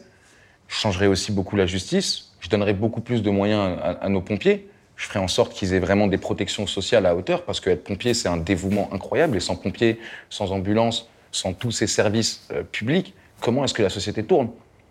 Et on va pas se mentir à part les médias qui disent que tout va bien parce qu'ils ont la bouche pleine de caviar et le nez plein de coke, les Français qui sont dehors et que je croise dans la rue, ça marche pas du tout. Et ils le savent. Tu sais quoi, des fois, je suis coincé dans les bouchons, et quand je regarde dans les voitures à côté de moi, j'ai envie de descendre et d'aller faire des câlins aux gens, leur disant, mais t'inquiète, ça va aller, passe une bonne journée. Je vois des gens, frère, avec des rides. Ils ont 30 ans et c'est trop triste. Des mecs, ils ont la calvitie, ils ont 20 ans, frère. Alors ça, ça veut rien dire. Hein. Ah, il y, en a ici aussi, j'en ai vu. Oui, mais bon. Les jeunes avec la calvitie. Oui, mais bon. Il y en a aussi qui perdent leurs cheveux avec le stress. Ah, ça c'est vrai. C'est vrai. C'est vrai aussi. Question, non mais je faisais pour la blague, mais euh, question euh, ici, parfois on voit des rappeurs, je, je parle pas de toi là, je parle mhm. de, parfois ça m'arrive de voir des trucs, même euh, étrangers, qui donnent rendez-vous pour se battre. Et ça arrive à, à Dubaï parfois. Est-ce que si jamais vous vous battez ici, qu'est-ce qui se passe en termes de justice? On parle de justice, pour ça que je faisais la liaison. Bah écoute, je, ne suis pas juge de Dubaï, mais je crois qu'il y a des vraies conséquences. Déjà, il y a de la détention. Ça n'a rien à voir avec la France, là? Non. Sur une bagarre? Non, non, non. À Dubaï, ce qui est génial, c'est qu'il n'y a aucune hypocrisie. On n'est pas chez nous. On est chez les Émiratis qui nous accueillent. Et mon grand, si tu es venu pour perturber l'ordre social ou quoi, tu dégages toi et toute ta famille. Ça commence par là. Et pour ceux qui ont trouvé un havre de paix ici, personne ne prendrait le risque. Tu crois que c'est ça qu'ils auraient dû faire en France En gros, tu dis. Euh... Je sais pas. Parce que la France, en même temps, elle a une histoire coloniale où elle a détruit euh, des pays en Afrique. Et donc, je sais pas si euh, aujourd'hui, ils payent pas euh, tout simplement le, retour de flamme. Et je parle du gouvernement, encore une fois. Je parle pas des Français français, parce que les Français français ne sont pas responsables de leur gouvernement, comme aucun peuple n'est responsable de son gouvernement. Ça, c'est pas possible. Parce que t'es pas responsable de ce que fait tes parents. Bien sûr. Ce qu'on fait, pardon, tes parents. Bien sûr, tu n'es pas responsable. de tes grands-parents encore moins. Bien sûr, bah, c'est comme je te disais, ma mère, elle a dit à Nordal Lelandais, même Hitler, même Hitler avait une mère, madame. Mais euh, voilà, Pablo Escobar, il avait un fils aussi. Il s'est toujours désavoué de ce qu'a fait son, son père. Oui, bien sûr. Malgré l'amour qu'ils pouvaient avoir entre eux. Est-ce que tu as une bagarre qui t'a marqué, toi? J'en ai une, mais elle n'est pas de moi. Elle n'est pas de toi? Non. C'est-à-dire? Elle est de Bourguiba Senior. Ton père? Ah ouais. Qui Son nom de famille. qui est quelqu'un de, vraiment très gentil. Hein. Même euh, sur Aubervilliers, il a travaillé pendant 30 ans. Les gens l'apprécient énormément. Et même souvent, tu sais, quand je me balade dans Aubervilliers et tout, on me dit, on me dit même pas t'es Sadek ou quoi. Les anciens me disent ah mais t'es le fils à un tel, je veux, préserver son anonymat. Et euh, donc moi, je travaillais au garage avec lui. J'ai travaillé très tôt. Je travaillais à partir de 16 ans et euh, je faisais les factures pour lui, tu vois. Mon papa n'est pas dans les papiers et tout. Et à un moment, ma maman aussi, qui sait faire l'administration, a voulu m'éduquer à ça. Donc je faisais les factures, j'aidais comme je pouvais. Et un jour, je suis dans le bureau. Et le bureau, tu vois, si tu veux, il donne un petit peu sur la devanture du garage. Et j'entends tout ce qui se passe. Et il y a deux jeunes, donc deux KRA de Mervilliers, je dis, ah, tonton, allez bien la voiture, merci pour la réparation et tout. Franchement, t'as assuré, nanana. Mais nous, on va pas te payer. Mon daron, il parle pas. Il écoute. Ouais, non, non, tonton, nous, t'as dit, on va pas te payer. Nous, on habite juste à côté, là, tu connais la cité, tout ça. Si jamais t'as un problème avec qui que ce soit, au truc, t'as dit, on est avec toi, t'as notre numéro, de toute façon, ça bouge pas, non, non, non, t'as vu des, des, des kékés, des, des lascars. Il s'en rappelle très bien. Il est d'origine russe ou d'origine ah, tunisienne Mon père est tunisien. Tunisien, c'est un Ta mère qui est russe Ma mère, elle est russe tunisienne. Russe tunisienne, ouais. Et mon père, il fait quoi? Il se lève, il appuie sur le bouton de la porte du garage. La porte du garage se ferme. Il les enferme, tu veux dire? Ouais, il enferme. Il prend une masse. Tu vois Street Fighter? Il t'a éclaté leur voiture. Et il arrivait comme as vers eux. Et il leur a dit Écoute-moi bien, fils de pute. Ton père? Ouais, on va dire, on va le reprendre. il a pris la masque à mince, près du visage, il a dit écoute-moi bien. Non seulement tu vas payer la réparation de la voiture, et en plus, tout ce que je viens de casser là de nouveau, tu vas le faire réparer chez moi. et moi, je suis sorti pour l'aider, et là, il m'a regardé, il m'a dit Et toi, rentre vite dans le garage, rentre vite dans le bureau, sinon je te. Tu vois Donc, euh, j'ai pas demandé mon reste, euh, je suis rentré. Alors ça fait bien 20% la TVA. Hein. Par choc avant, elle arrière, ok, pas de souci. Ah, tu l'aidais, ouais, t'étais au garage à hein l'époque Il était garagiste? Ouais, il était garagiste, ouais. Mon père est quelqu'un de très, très, très gentil, mais il est. Ah, il est nerveux. Il est nerveux Il est nerveux, ouais. T'es le père, t'es le fils? pas... Non, non, non, non. non. Bah, Plus nerveux que toi pas. Ah, moi, je joue pas avec mon père, non. C'est vrai? Ah non. Ah non, non, non. En plus, il a ce truc des, des, des, parents euh, rebeux, c'est-à-dire que tu sais, quand tu te protèges, il dit Ah, tu lèves les mains en plus Laisse-les-moi, mais, je, fais quoi alors, du coup? Je fais quoi? À la Conor McGregor. C'est quoi le bon truc à faire? Pardon, pardon Mais bon, on a, une, on a une excellente relation. Mon père, c'est mon seul exemple dans la vie, c'est mon seul modèle. C'est quelqu'un, justement, euh, qui m'a enseigné. Euh, la droiture, la technique de l'escalier, c'est-à-dire que des fois on se dit que tiens, si on fait l'anguille, ça ira plus vite. Mais si on prend l'escalier, bah déjà, on se fait les jambes et en plus, on est sûr d'arriver à l'étage. Un escalier, ça se bloque pas. Un ascenseur, ça se bloque. Euh, ton, nouvel album qui vient de sortir, il s'appelle Nick. Enfin, on peut parler musique. Il, s'appelle Nick le Casino 2. Ouais. Euh, T'as beaucoup joué au casino. ouais. Parler de l'album, mais euh, pourquoi Nick le Casino Déjà, pour ceux qui te découvrent là, je pense toujours à ceux qui découvrent euh, l'artiste sur, sur la vidéo. Ah, tu fais bien, bien sûr. Euh, pour, pour être ouvert à tout le monde. Mhm. pourquoi Nick le Casino? Tu as beaucoup joué au casino? J'ai beaucoup joué. C'est un milieu que j'ai beaucoup fréquenté, que je connais bien. Et si tu veux, quand je fais Nick le Casino 1, c'est vraiment parce que je suis un gros joueur de ouf. Et à l'époque, j'organisais des tables de poker aussi. Toi? Ouais, ouais, j'étais vraiment. C'est interdit, non? Ah oui, oui. Oh, oui. Mais bon, allez le prouver. Bah, tu viens de le dire. Mais attends, et Oussama Hamar qui connaît le chef des Yakuza eh, je, dis, eh, je dis ce que je veux, les gars. Moi, j'essaye de vendre quelque chose à Netflix. Oh On brainstorm ou pas? On showrun? Euh. Non, mais voilà, c'est un milieu que j'ai bien connu, le jeu. J'ai bien connu. Et quand je dis Nick le Casino, dans le 1, il n'y a presque pas de son euh, référence au casino. Il y a le morceau qui s'appelle Nick le Casino, le morceau qui s'appelle Le Croupier. Et en fait, des années après, je me suis rendu compte que le système est un casino. C'est-à-dire que le système est inoffensif à partir du moment où on refuse d'y jouer. Un casino, quand il est vide, ah, il peut rien faire. C'est l'humain qui va dedans et qui sert de combustible à ce casino. C'est comme une Kalachnikov posée par terre, s'il n'y a personne pour la prendre et rafaler, hmm. à la limite, tu trébuches dessus. Bah ouais. C'est le mec qui la tient. Tu trébuches dessus et c'est fini. Ah putain, ça fait mal. T'es con, laisse pas traîner ça. Je vais avoir une ampoule. c'est l'arme, c'est pas, pas l'arme qui est dangereuse. C'est l'arme qui, qui n'est pas dangereuse, c'est celui qui l'utilise. Et un casino, c'est pareil. Un système, c'est pareil. Et vraiment. Poker, poker, blackjack, roulette, tu joues à quoi? Poker, blackjack, mahjong, roulette. Euh, je suis un dégueulasse. Ultimate poker, poker à 5 cartes, Courchevel. Tu veux quoi? High roll, je suis un dégueulasse. J'étais un dégueulasse. je connais toutes les variantes. Ça, c'est pas être dégueulasse de jouer au casino. Il y a pas de. Ah non, mais moi, c'est dégueulasse dans le bon. Enfin, moi, je me comprends, moi. Tu jouais beaucoup, beaucoup, beaucoup d'argent? Non, c'est pas beaucoup d'argent parce que j'avais pas forcément les moyens. Si je dis les sommes que je jouais, ça peut paraître énorme pour certains, anecdotique pour d'autres. C'est quoi? Ce que tu jouais Après, on va parler de gagner, de perdu euh, pour, pour comprendre, tu vois. Ah, par exemple, euh, une fois, tu vois, malgré que j'avais les moyens, euh, j'ai perdu moi 10 000 euros au casino d'Anguin. 10 000 euros? Ouais, j'ai perdu. Mais attends, c'est pas fini. J'ai perdu 10 000 euros au casino d'Anguin. J'étais avec ma femme, elle venait de vendre sa voiture. Dis-moi, c'est en espèces qu'ils t'ont payé Ouais, ouais. ma femme, elle a confiance en moi. C'était pas ma femme à l'époque, c'était ma copine, tu vois. Tiens, donne 14 000 euros, elle avait vendu son classe A. Tiens, donne. Allez hop, 20 minutes, 30 minutes. Allez, fils de.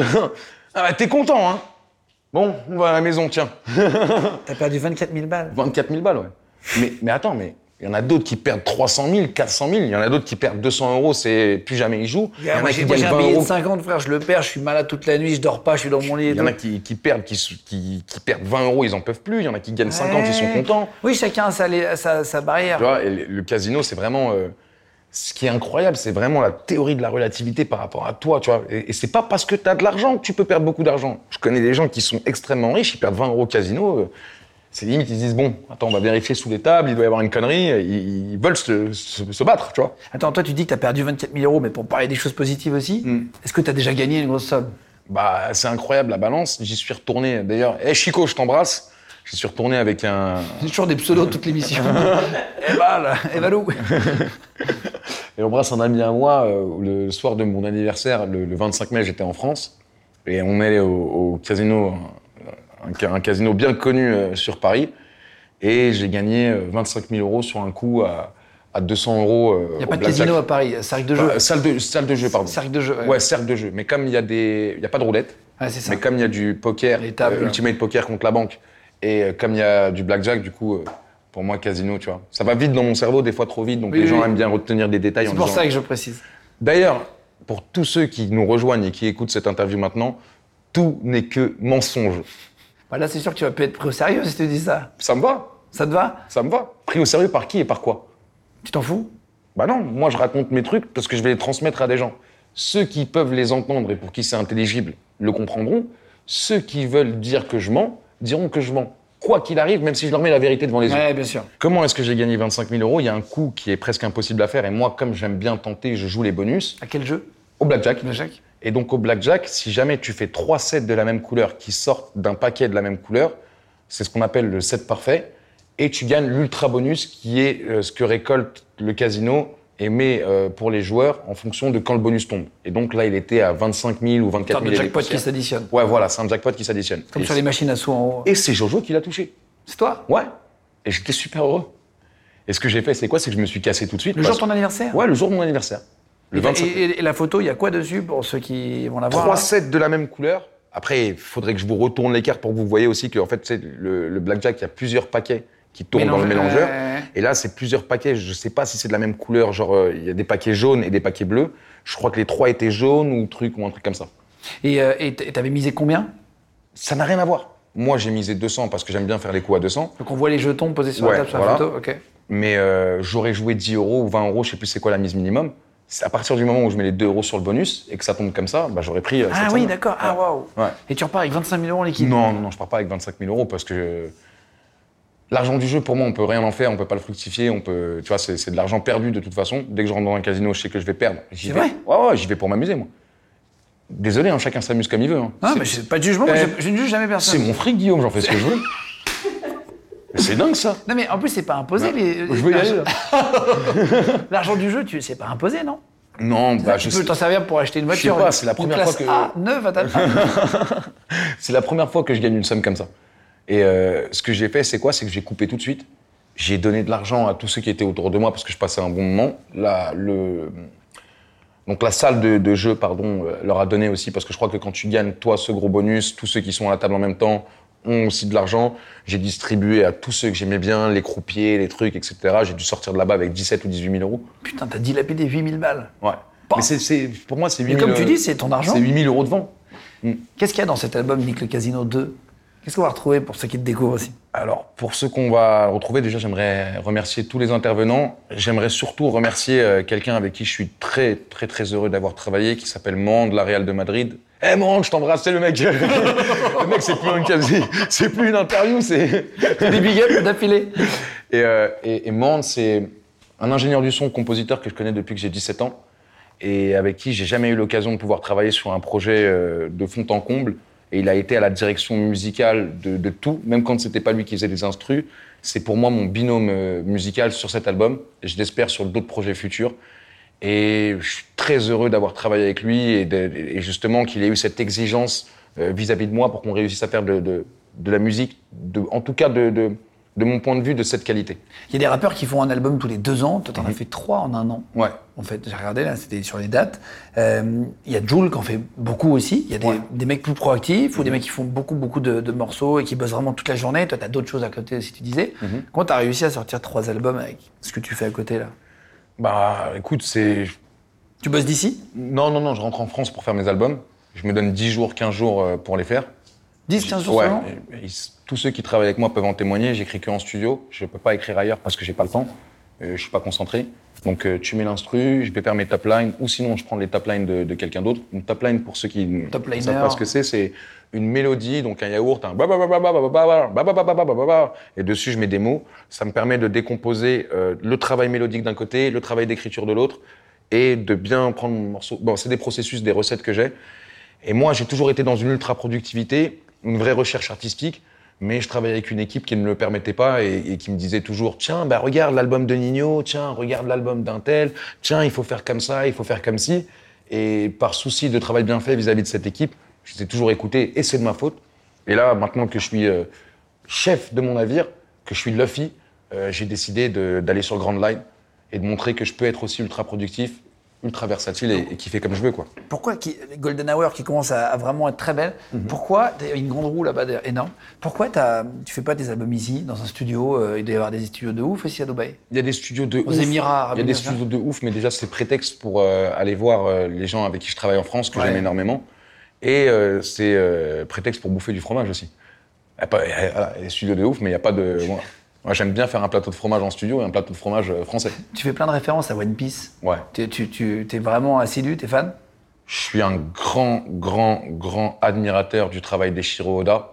Je trouve qu'il synthétise tellement de, de, légendes mondiales à travers son univers. Et je trouve d'ailleurs le, le, le, live action extrêmement réussi. Je pense qu'ils lui ont rendu honneur. Je pense que le personnage qui joue euh, Luffy est excellent. Et je pense que c'était très compliqué de. de je, vois, vois même pas comment ils feront la suite. Moi, pour moi, je pense que c'est Jason Momoa qui doit faire Kaido déjà. Ouais. Tu, tu parles deux fois des dragons célestes. Ouais. C'est le genre de famille, pour, pour ceux qui connaissent pas C'est les maîtres qui du gèrent le monde. Voilà. C'est les maîtres du monde. Pourquoi tu insistes sur ça? Parce que, si tu veux, pour moi, les dragons célestes, qu'est-ce que c'est? C'est les milliardaires non excentriques qui savent exactement ce qu'ils font. Et qui milliardaires non excentriques Moi, j'aime bien les milliardaires excentriques. Tu l'as pas fait exprès, toi ça se voit, t'es devenu riche sur un coup de poker, mais euh, tu vois, écoute, je vais lancer une application, oh, ça va marcher. Et il y a les milliardaires euh, non excentriques, tu vois, qui ont euh, cherché les sociétés secrètes, le satanisme, comment on appelle ça, l'adénochrome. Allez, vas-y, tu crois à ça bah, Bien sûr que j'y crois. C'est pas j'y crois, c'est que je le sais. Faut, Après, je comprends hein, que tu sais, quand on est sous l'eau, on n'y croit pas, on comprend pas. Mais comme j'ai dit, tout ce que je raconte est faux, donc tout va bien. L'adénochrome. L'adénochrome, c'est le fait de boire des sangs de bébé pour pouvoir se régénérer. C'est ça pourquoi tu dis que tu le sais C'est intéressant parce que c'est des trucs qu'on n'entend jamais dans les médias. Je te dis, bah si, on le sait. Quand, Gérard Fauré, il dit qu'il a vendu de la coke à tous les dégueulasses de Paris et qu'il dit qu'il en a vu prendre de l'adénochrome et que quand on, regarde un truc comme Squid Game et on dit c'est incroyable alors que ça existe dans la vraie vie, allez sur le Darknet, allez sur euh, Tor, regardez les salons privés où on torture des pauvres gens pour 200 000 euros, on leur coupe un bras ou truc. Eh, le monde, il est dégueulasse. L'humain, il n'a pas de limite dans la perversion. Comment comment c'est pas possible? Non, non, j'en sais rien. Pour le coup, moi, j'ai jamais vu. Je suis pas sûr que ça marche, par contre. Moi, de quoi Bah, je me ferais pas un jus de sang de bébé euh, comme ça. Je me ferais pas une sangria de bébé. Je... Moi, j'ai jamais vu de coke de ma vie. Mais t'es pas sérieux. Je te jure, j'ai vu de la coke emballée. J'ai vu 540 kilos de coke devant moi. Oh, il dit-il Non, mais pour une saisie de douane. Moi, j'ai jamais vu 540 mais Par exemple.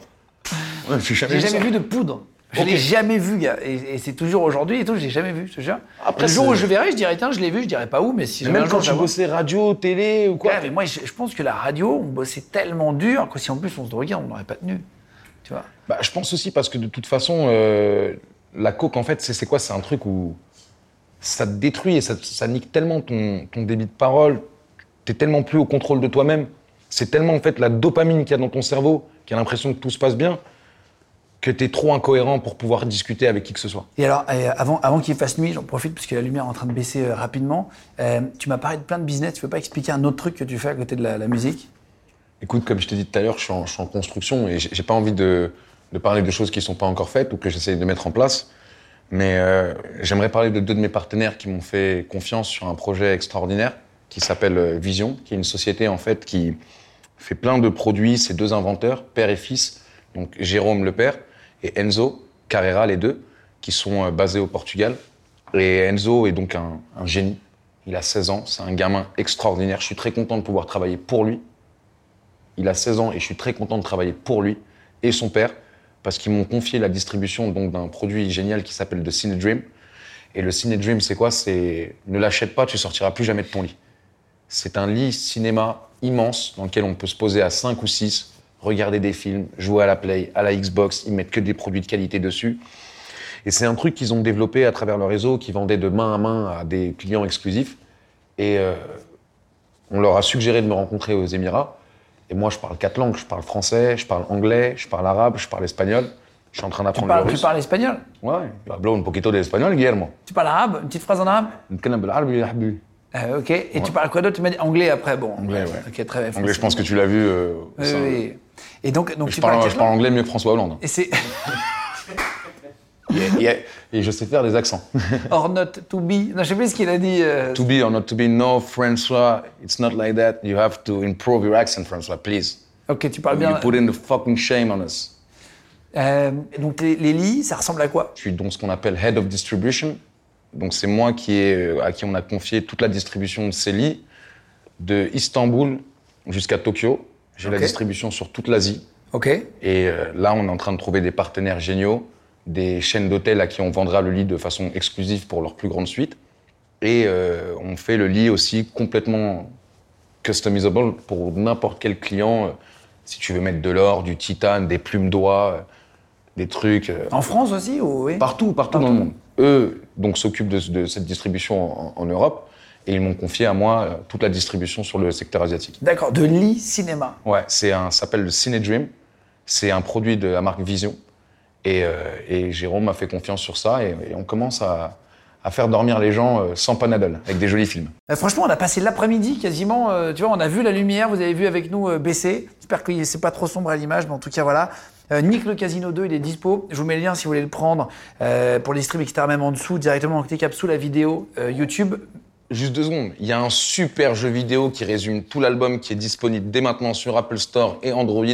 Et allez jouer, il est gratuit. Par contre, à chaque fois que vous jouez, vous devez écouter l'album, sinon le jeu vidéo se met sur pause. Ah, c'est vrai? Ah, j'ai mes petits coups marketing.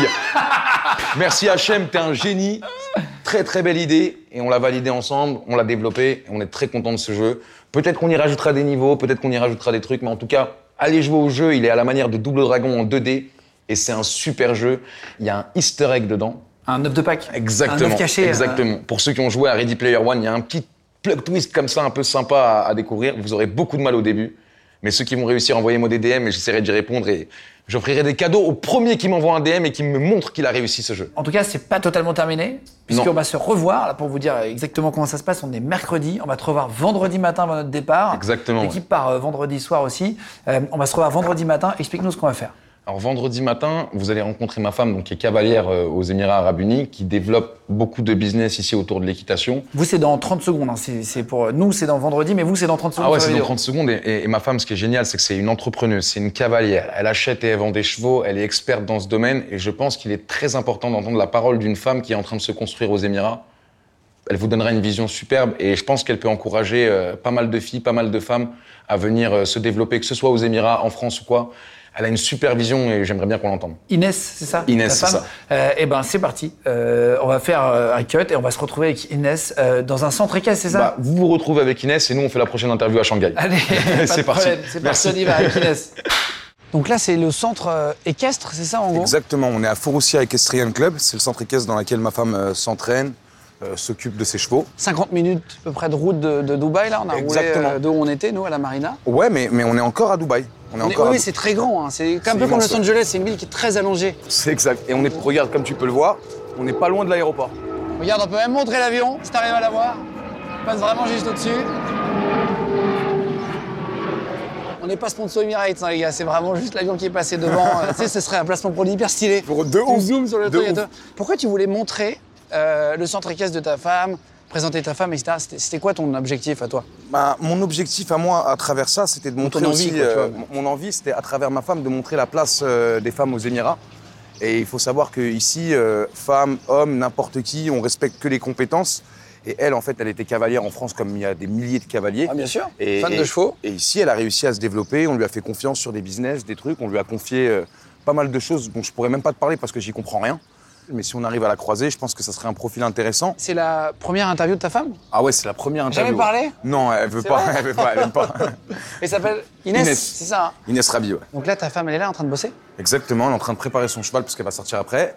Inès Ah, voilà, le box là-bas. Et tu remarques un truc, c'est que tout est ventilé et que l'été, justement, comme il fait des chaleurs insupportables, il ferme les écuries et toute l'écurie est climatisée. Ah, c'est ça? Ouais, ouais. Ok totalement climatisé. C'est pour ça qu'on est venu ici. Alors attends, Inès Ouais. Tu es là Hello. Ça va Bonjour, enchanté, enchanté.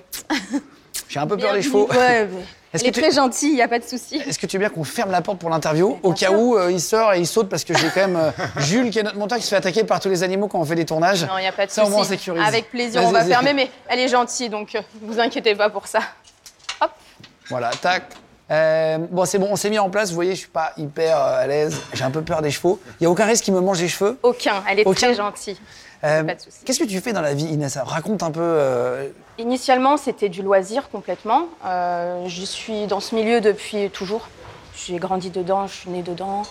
j'ai vite évolué où mes parents m'ont accompagnée dans ce milieu étant jeune, étant adolescente. j'ai vraiment fait toute, toute mon enfance dedans. Et euh, depuis notre expatriation à Dubaï, euh, je m'y suis vraiment beaucoup plus consacrée. Euh, donc, dans un premier temps, dans, dans un, de manière occasionnelle, de loisirs. Ouais, genre, t'en fais comme ça Voilà, complètement. Et de fil en aiguille, c'est vrai que bah, je mettais en relation les éleveurs européens sur le marché des Émirats arabes. Parce qu'il y a beaucoup de courses de chevaux ici? Des concours hippiques. Des Il y concours en a, exactement. Ah oui Il y en a énormément. Ça se développe à, vitesse grand V. Et euh, c'est vrai qu'on est toujours à la recherche des, bons, des meilleurs chevaux, hein, quelque part. Donc, et, du coup, tu fais quoi exactement? C'est une application? Alors, tu vas lancer? pour faire simple, euh, on va faire une, application de mise en relation entre les, euh, les éleveurs en Europe pour le marché du Middle Est. Ah oui. Exactement. Ah, trop, Dans un premier temps, ça va être ici, et puis par la suite. Il n'y a, pas que ça, c'est qu'en fait, c'est tout ce qui tourne autour du cheval. En fait, Inès, c'est très simple. Elle est venue ici en tant que, cavalière, tu vois. Moi, quand elle est venue ici, elle m'a dit écoute, moi, ma passion, elle est en Europe. Je lui ai dit bah, viens, on se renseigne pour voir déjà s'il y a moyen. Euh, puis il y a peut-être des centres équestres et tout. Et en vrai, il y a, énormément de centres équestres. Il y a toute une communauté qui tourne autour de ça. Euh, et donc, c'est une bonne euh, idée de business qui allie ton loisir, ta passion et C'était à la base, c'était totalement du loisir initialement. D'ailleurs, je me suis fait encadré par euh, Benjamin Desage, qui est un Français euh, expatrié également euh, sur les Émirats, donc qui m'encadre, qui m'entraîne. Et de fil en aiguille, en fait, on a réussi, j'ai réussi du coup. Parce que j'ai rien à voir, c'est vrai. bon, tu m'as accompagné pas mal, donc c'était quand même un vrai soutien. même en termes de temps, l'équitation, c'est vraiment. Non, c'est malin, c'est vrai. Énergivore, c'est c'est une vraie passion. C'est une passion qui prend énormément de temps. Ah ouais, c'est vrai. C'est un même le petit, il, me dit, tout le temps, hein, maman, elle est avec Fiker. C'est genre, maman, elle, préfère Fiker. Fiker, c'est le nom du cheval. Fiker, c'est le nom de ma jument. C'est ça, c'est ça, pour bien euh, comprendre. quand, j'ai commencé, c'est vraiment la jument qui m'a introduite ici. Tu l'as ramenée de France Ah oui, complètement. Et alors, euh, comment ça se passe à Dubaï, toi, en réalité, quand vous êtes arrivé là T'étais contente T'étais pas contente ça te faisait chier ou non Tu savais que bah. t'allais kiffer C'était quoi À la base, on est venu pour le boulot. Et puis, je pense que ça a été. On a toujours eu cette, euh, cette envie d'expatriation. On n'avait pas vraiment le pays. Hmm. Et quand, on est, quand on est venu ici pour la première fois, c'était une évidence pour nous. Ouais. Ah, par rapport au cadre, par rapport à la sécurité et euh, ce qu'on pouvait offrir aussi à notre fils, parce que quand on est venu pour la première fois, le petit il avait un an, il n'était pas encore à l'école, et on se posait déjà la question où est-ce qu'on pourrait le scolariser euh. Ouais, bien sûr, bien sûr. Dis-le, hein, franchement, pour, pour, nous, la France, c'était hors de question de scolariser notre enfant en France. Ah, c'est vrai? Ah, moi, je, moi je, je, fonctionne comme les gens du voyage, moi. Moi, il sait lire, il, sait compter, il n'a plus besoin de parler avec la professeure. Là. Patate dans la professeure. Ne parle pas de sexe à mon enfant, je vais te niquer tes morts. Oui, c'est vrai ne parle pas de sexe à mon enfant. Moi, ça me démange. C'est vrai que ça correspondait pas spécialement avec euh, ce qu'on envisageait comme, comme éducation pour notre fils. Donc, on n'avait pas le pays, mais on savait qu'on voulait partir. Et quand on est venu ici, c'était vraiment une évidence. Tu suis sa carrière dans le rap? comment tu es impliqué avec lui euh, Comment vous êtes euh, Comment vous bossez ensemble? Vous faites quoi? Bah, c'est vrai que euh, on peut travailler. De, je travaillais avec lui sur la société de production audiovisuelle de manière très basique, administrative, etc. Ah, tu l'aides sur toutes les, tous les papiers, c'est ça en gros? Grande gestionnaire. On essaye de faire comme on peut, mais c'est vrai que comme ça, on peut, je peux l'aider de temps en temps. Franchement, on, se donne des coups de main, mais on a vraiment nos business séparés. C'est-à-dire que moi, quand je suis ici, euh, il y a énormément de gens qui savent pas ce que je fais dans la vie et ça me va très bien. Et comme il y a des Français qui s'intéressent et tout, ils me disent Qu'est-ce que tu fais? Je dis Je suis le mari d'Inès. Marie d'Inès, je ah, suis un bailleur. Ouais, ouais, ouais, je suis... Euh, Comment tu vis, toi, quand il y a des, des, des, buzz euh, en France sur le rap? Non, mais c'est une vraie question humaine, tu vois. Je vais, je vais être très, très clair, très simple ça rentre par une oreille, ça sort de l'autre. Je, je, mais j'ai pas d'émotion du tout sur tout ça. C'est vrai Ah, franchement, euh, aucune. Vraiment. Tu, tu, tu, tu regardes, ouais, tu t'en fiches Je regarde ça d'un œil euh, bon. Je coupe mon téléphone, c'est fini, il y a la vraie vie derrière. Moi, j'ai pas le temps, en fait. Ça, mon, mon, énergie va entièrement avec mes chevaux, avec euh, le, développement de l'app que j'ai et franchement. Non, non, bien sûr, mais tu sais, quand on est euh, euh, femme d'eux ou mari d'eux, quand tu es là, toi, mhm. comme tu disais, vous êtes chacun euh, le mari et la femme d'eux. on, bah, on, se fait toujours de l'inquiétude, de, de, on s'inquiète pour l'autre. Mais elle est, elle, est, pas mariée avec le rap, elle est mariée avec Sadok. Et moi, je suis pas marié avec l'équitation, je suis marié avec Inès. Donc son truc, c'est sa passion, c'est ok, c'est cool. À partir du moment où ça réussit à quand même à te rendre heureuse, c'est cool. Et je pense que c'est la même chose pour moi. Ouais, non, non, mais c'est même, tu sais, même toi, par exemple, quand ça touche un truc, bah, ça peut toucher la femme ou ça, ça, aurait été naturel. Tu vois, si ça se passe mal au boulot, tu vas t'inquiéter pour elle. oui, ouais, c'est vrai. Dans ce sens. C'est vrai, ouais. Euh, Après, c'est plus dans ma nature. Je suis relativement hermétique à ce qu'on peut dire. Oui, au réseau, à tout ça. C'est vraiment mon mental est comme ça. Eh, on s'est bien trouvé. L'homme sauce c'est la femme imperméable. c'est pas génial L'homme sauce, la femme imperméable. On sera dans la prochaine saison de The Boys. C'est combien de temps que vous êtes ensemble, vous? Ça fait six ans Six ans, ouais. Ça fait six ans Ah ouais. Six ans, on s'est mariés en moins de deux mois, on s'est mariés religieusement. D'accord. On n'a jamais fait de papier euh, ensemble. Enfin, à la mairie, Non, on n'a jamais fait le mariage civil. C'est vrai qu'il faudrait qu'on le fasse plus pour le truc de la mort, mais euh, bah, parce que voilà, une fois que c'est parti, c'est parti. Mais, mais en vrai, euh, on n'a jamais fait de mariage civil. On a toujours fonctionné avec un mariage religieux. C'est vrai que ça, ça, fait, ça, se fait très naturellement, rapidement. On s'est rapidement engagé parce que c'était, je pense, une évidence. Ouais. Ça s'est fait euh, de façon très naturelle. Nos familles se sont rencontrées. Et, ah, c'est un truc de fou. Des fois, elle dit un truc, j'y pense une seconde avant, et ça se passe comme ah ça. Ouais, mais puis même par rapport à nos familles, on a ils sont totalement en train de, déménager ici. Le, papa d'Inès, si je peux me permettre, est un très grand informaticien et ici, il a du boulot euh, de fou. Mhm. Euh, la maman d'Inès aussi, elle a énormément de qualité où ici, elle a trouvé sa place.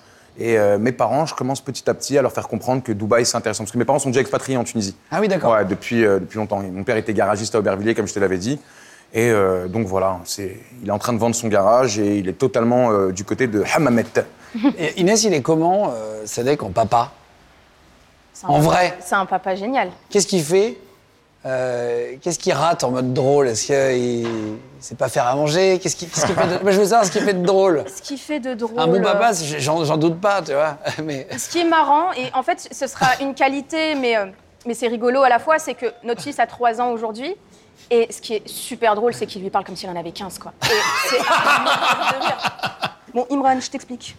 Aujourd'hui, tu fais ça, ça, ça. C'est assez. C'est mythique. Parce que.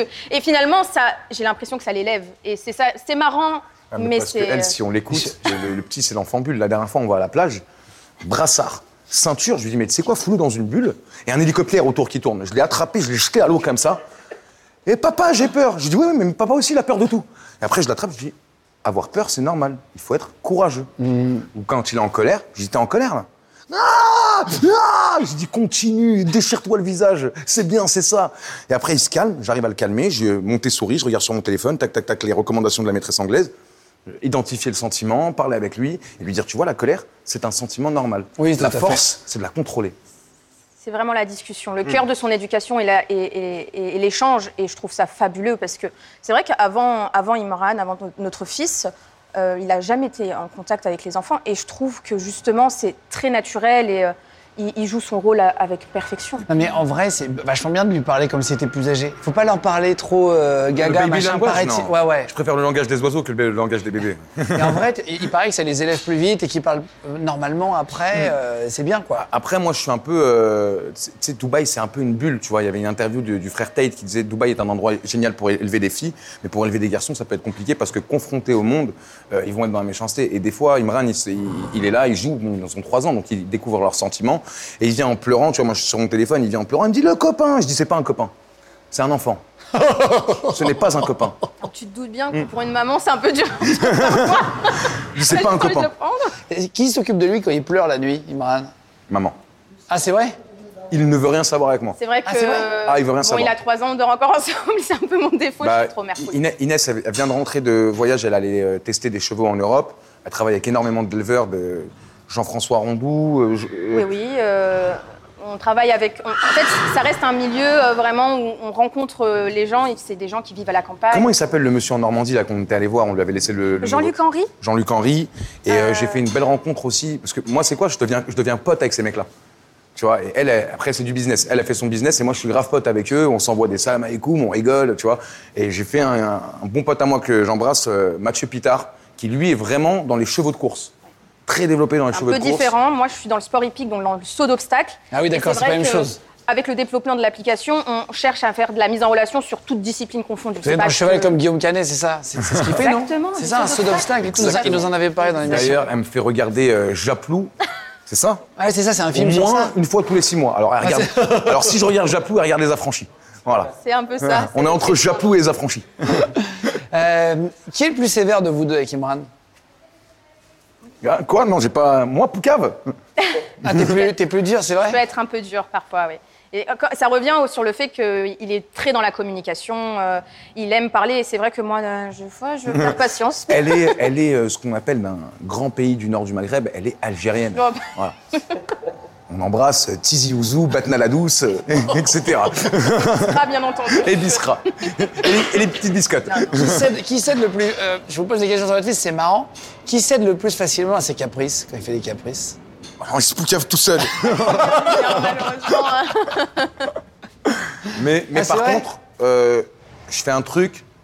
Moi, je, je, c'est pas des caprices. C'est-à-dire que je le récompense quand il va être bien, quand il va réussir à contrôler une colère ou quoi. Je vais lui expliquer qu'il va avoir une récompense. Quand il a des caprices, je ne cède pas. Mais par contre, jamais, jamais, jamais, jamais, parce qu'elle m'a fait une grosse mise à jour un jour, euh, je viens parler à, mon fils quand elle lui a dit quelque chose. C'est-à-dire que je ne remets pas en cause son autorité. Jamais. ah, c'est vrai Chacun a son éducation, euh, même si on, se concorde quand même un minimum, hein, mm. mais euh, il faut que ça soit dans la même lignée à chaque fois. Et on ne peut pas venir intervenir dans, à chaque fois. les décisions. Il, était comment ton père, toi Tu as eu quoi comme éducation? Moi, j'ai eu un père génial. Hein. Franchement, euh, je, remercie, euh, je remercie le ciel d'avoir eu un père comme ça. J'ai eu un père qui pouvait être colérique des fois, mais parce qu'il est plein de sentiments, en fait. Tu vois, j'ai jamais eu un père dur. J'ai eu un père qui nous a très bien éduqués. Vous vous voyez rester ici? Ou revenir en France ou habiter dans un autre pays C'est une évidence. C'est une évidence, hein. franchement. Nous, on est, on est très heureux euh, d'être ici. Et, moi, c'est très bizarre ce que je vais dire, mais moi, j'ai toujours dit, on est du pays où on se sent le mieux. Je sais que je ne serai jamais émirati par papier, mais je le suis de cœur. Et euh, justement, pourquoi je voulais qu'Inès elle parle, c'est parce qu'il confère une place très particulière à la femme ici, tu vois. Et ça vient vraiment du, euh, du El Maktoum. Moi, j'ai lu sa biographie, j'ai énormément renseigné sur lui. Et il parlait de, de sa mère, euh, Latifa, qui était une femme qui tirait au fusil, qui montait à cheval. Et il y a une anecdote extraordinaire avec les chevaux, parce que le, le est, est, aussi dans l'équitation. Ce qu'il faisait, c'est quoi? C'est que le matin, il lui préparait un repas. Ce repas, il le séparait en deux et il le partageait avec une de ses pouliches. Et la mère a très vite compris le manège.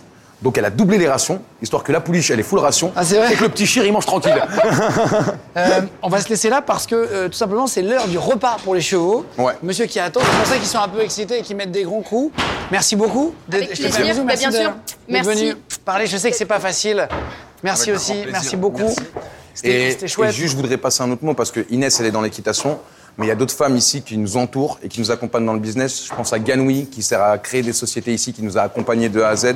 À notre ami Kimberley, que tu avais pu rencontrer. à une autre amie à nous qui est une histoire incroyable. Elle est venue de Lyon avec 5000 euros. Aujourd'hui, elle gère plus d'une cinquantaine d'agents immobiliers, euh, Rolls-Royce, Urus, tout est à elle et elle est comme ça. C'est-à-dire qu'elle ne te montre rien, mais elle est riche de cœur et riche de papier. Donc les filles, je vous embrasse. Merci pour l'accompagnement. les liens de tout ce dont on a parlé dans Avec grand plaisir. cliquable sous la vidéo. Tu vas te calmer maintenant le canasson. Dans deux secondes, je pense que notre, euh, notre cadreur let's go, va se faire manger les cheveux par le cheval qui s'appelle Diana juste derrière. Voilà. Bisous à tous, merci d'avoir regardé la vidéo en direct de Dubaï. On voulait vous montrer la vie de Sadek avec sa femme Inès. On a parlé d'Imran aussi, leur fils. Merci à vous les gars d'avoir ouvert un peu le, grand plaisir. la vie privée. On vous embrasse tous et toujours trois émissions par semaine, mercredi, vendredi et dimanche. Bisous tout le monde. Les gens de podcast. Small details are big surfaces. Tight corners are odd shapes. Flat, rounded, textured, or tall. Whatever your next project, there's a spray paint pattern that's just right. Because Rust new Custom Spray 5 in 1 gives you control with five different spray patterns. So you can tackle nooks, crannies, edges, and curves without worrying about drips, runs, uneven coverage, or anything else. Custom Spray 5 in 1 only from rustolium This message comes from BOF sponsor eBay. You'll know real when you get it. It'll say eBay Authenticity Guarantee. And you'll feel it. Maybe it's a head turning handbag, a watch that says it all, jewelry that makes you look like the gem, or sneakers and streetwear so fresh every step feels fly. eBay gets it. So look for the blue check mark next to that thing you love and be confident that every inch, stitch, sole, and logo is checked by experts. With eBay Authenticity Guarantee, you can trust that feeling of real is always in reach. Ensure your next purchase is the real deal. Visit eBay.com for terms. Vous venez d'écouter un épisode de Légende. Retrouvez cette interview et toutes les autres sur nos réseaux sociaux YouTube, Instagram, Snapchat et TikTok. Vous tapez Légende, L-E-G-E-N-D.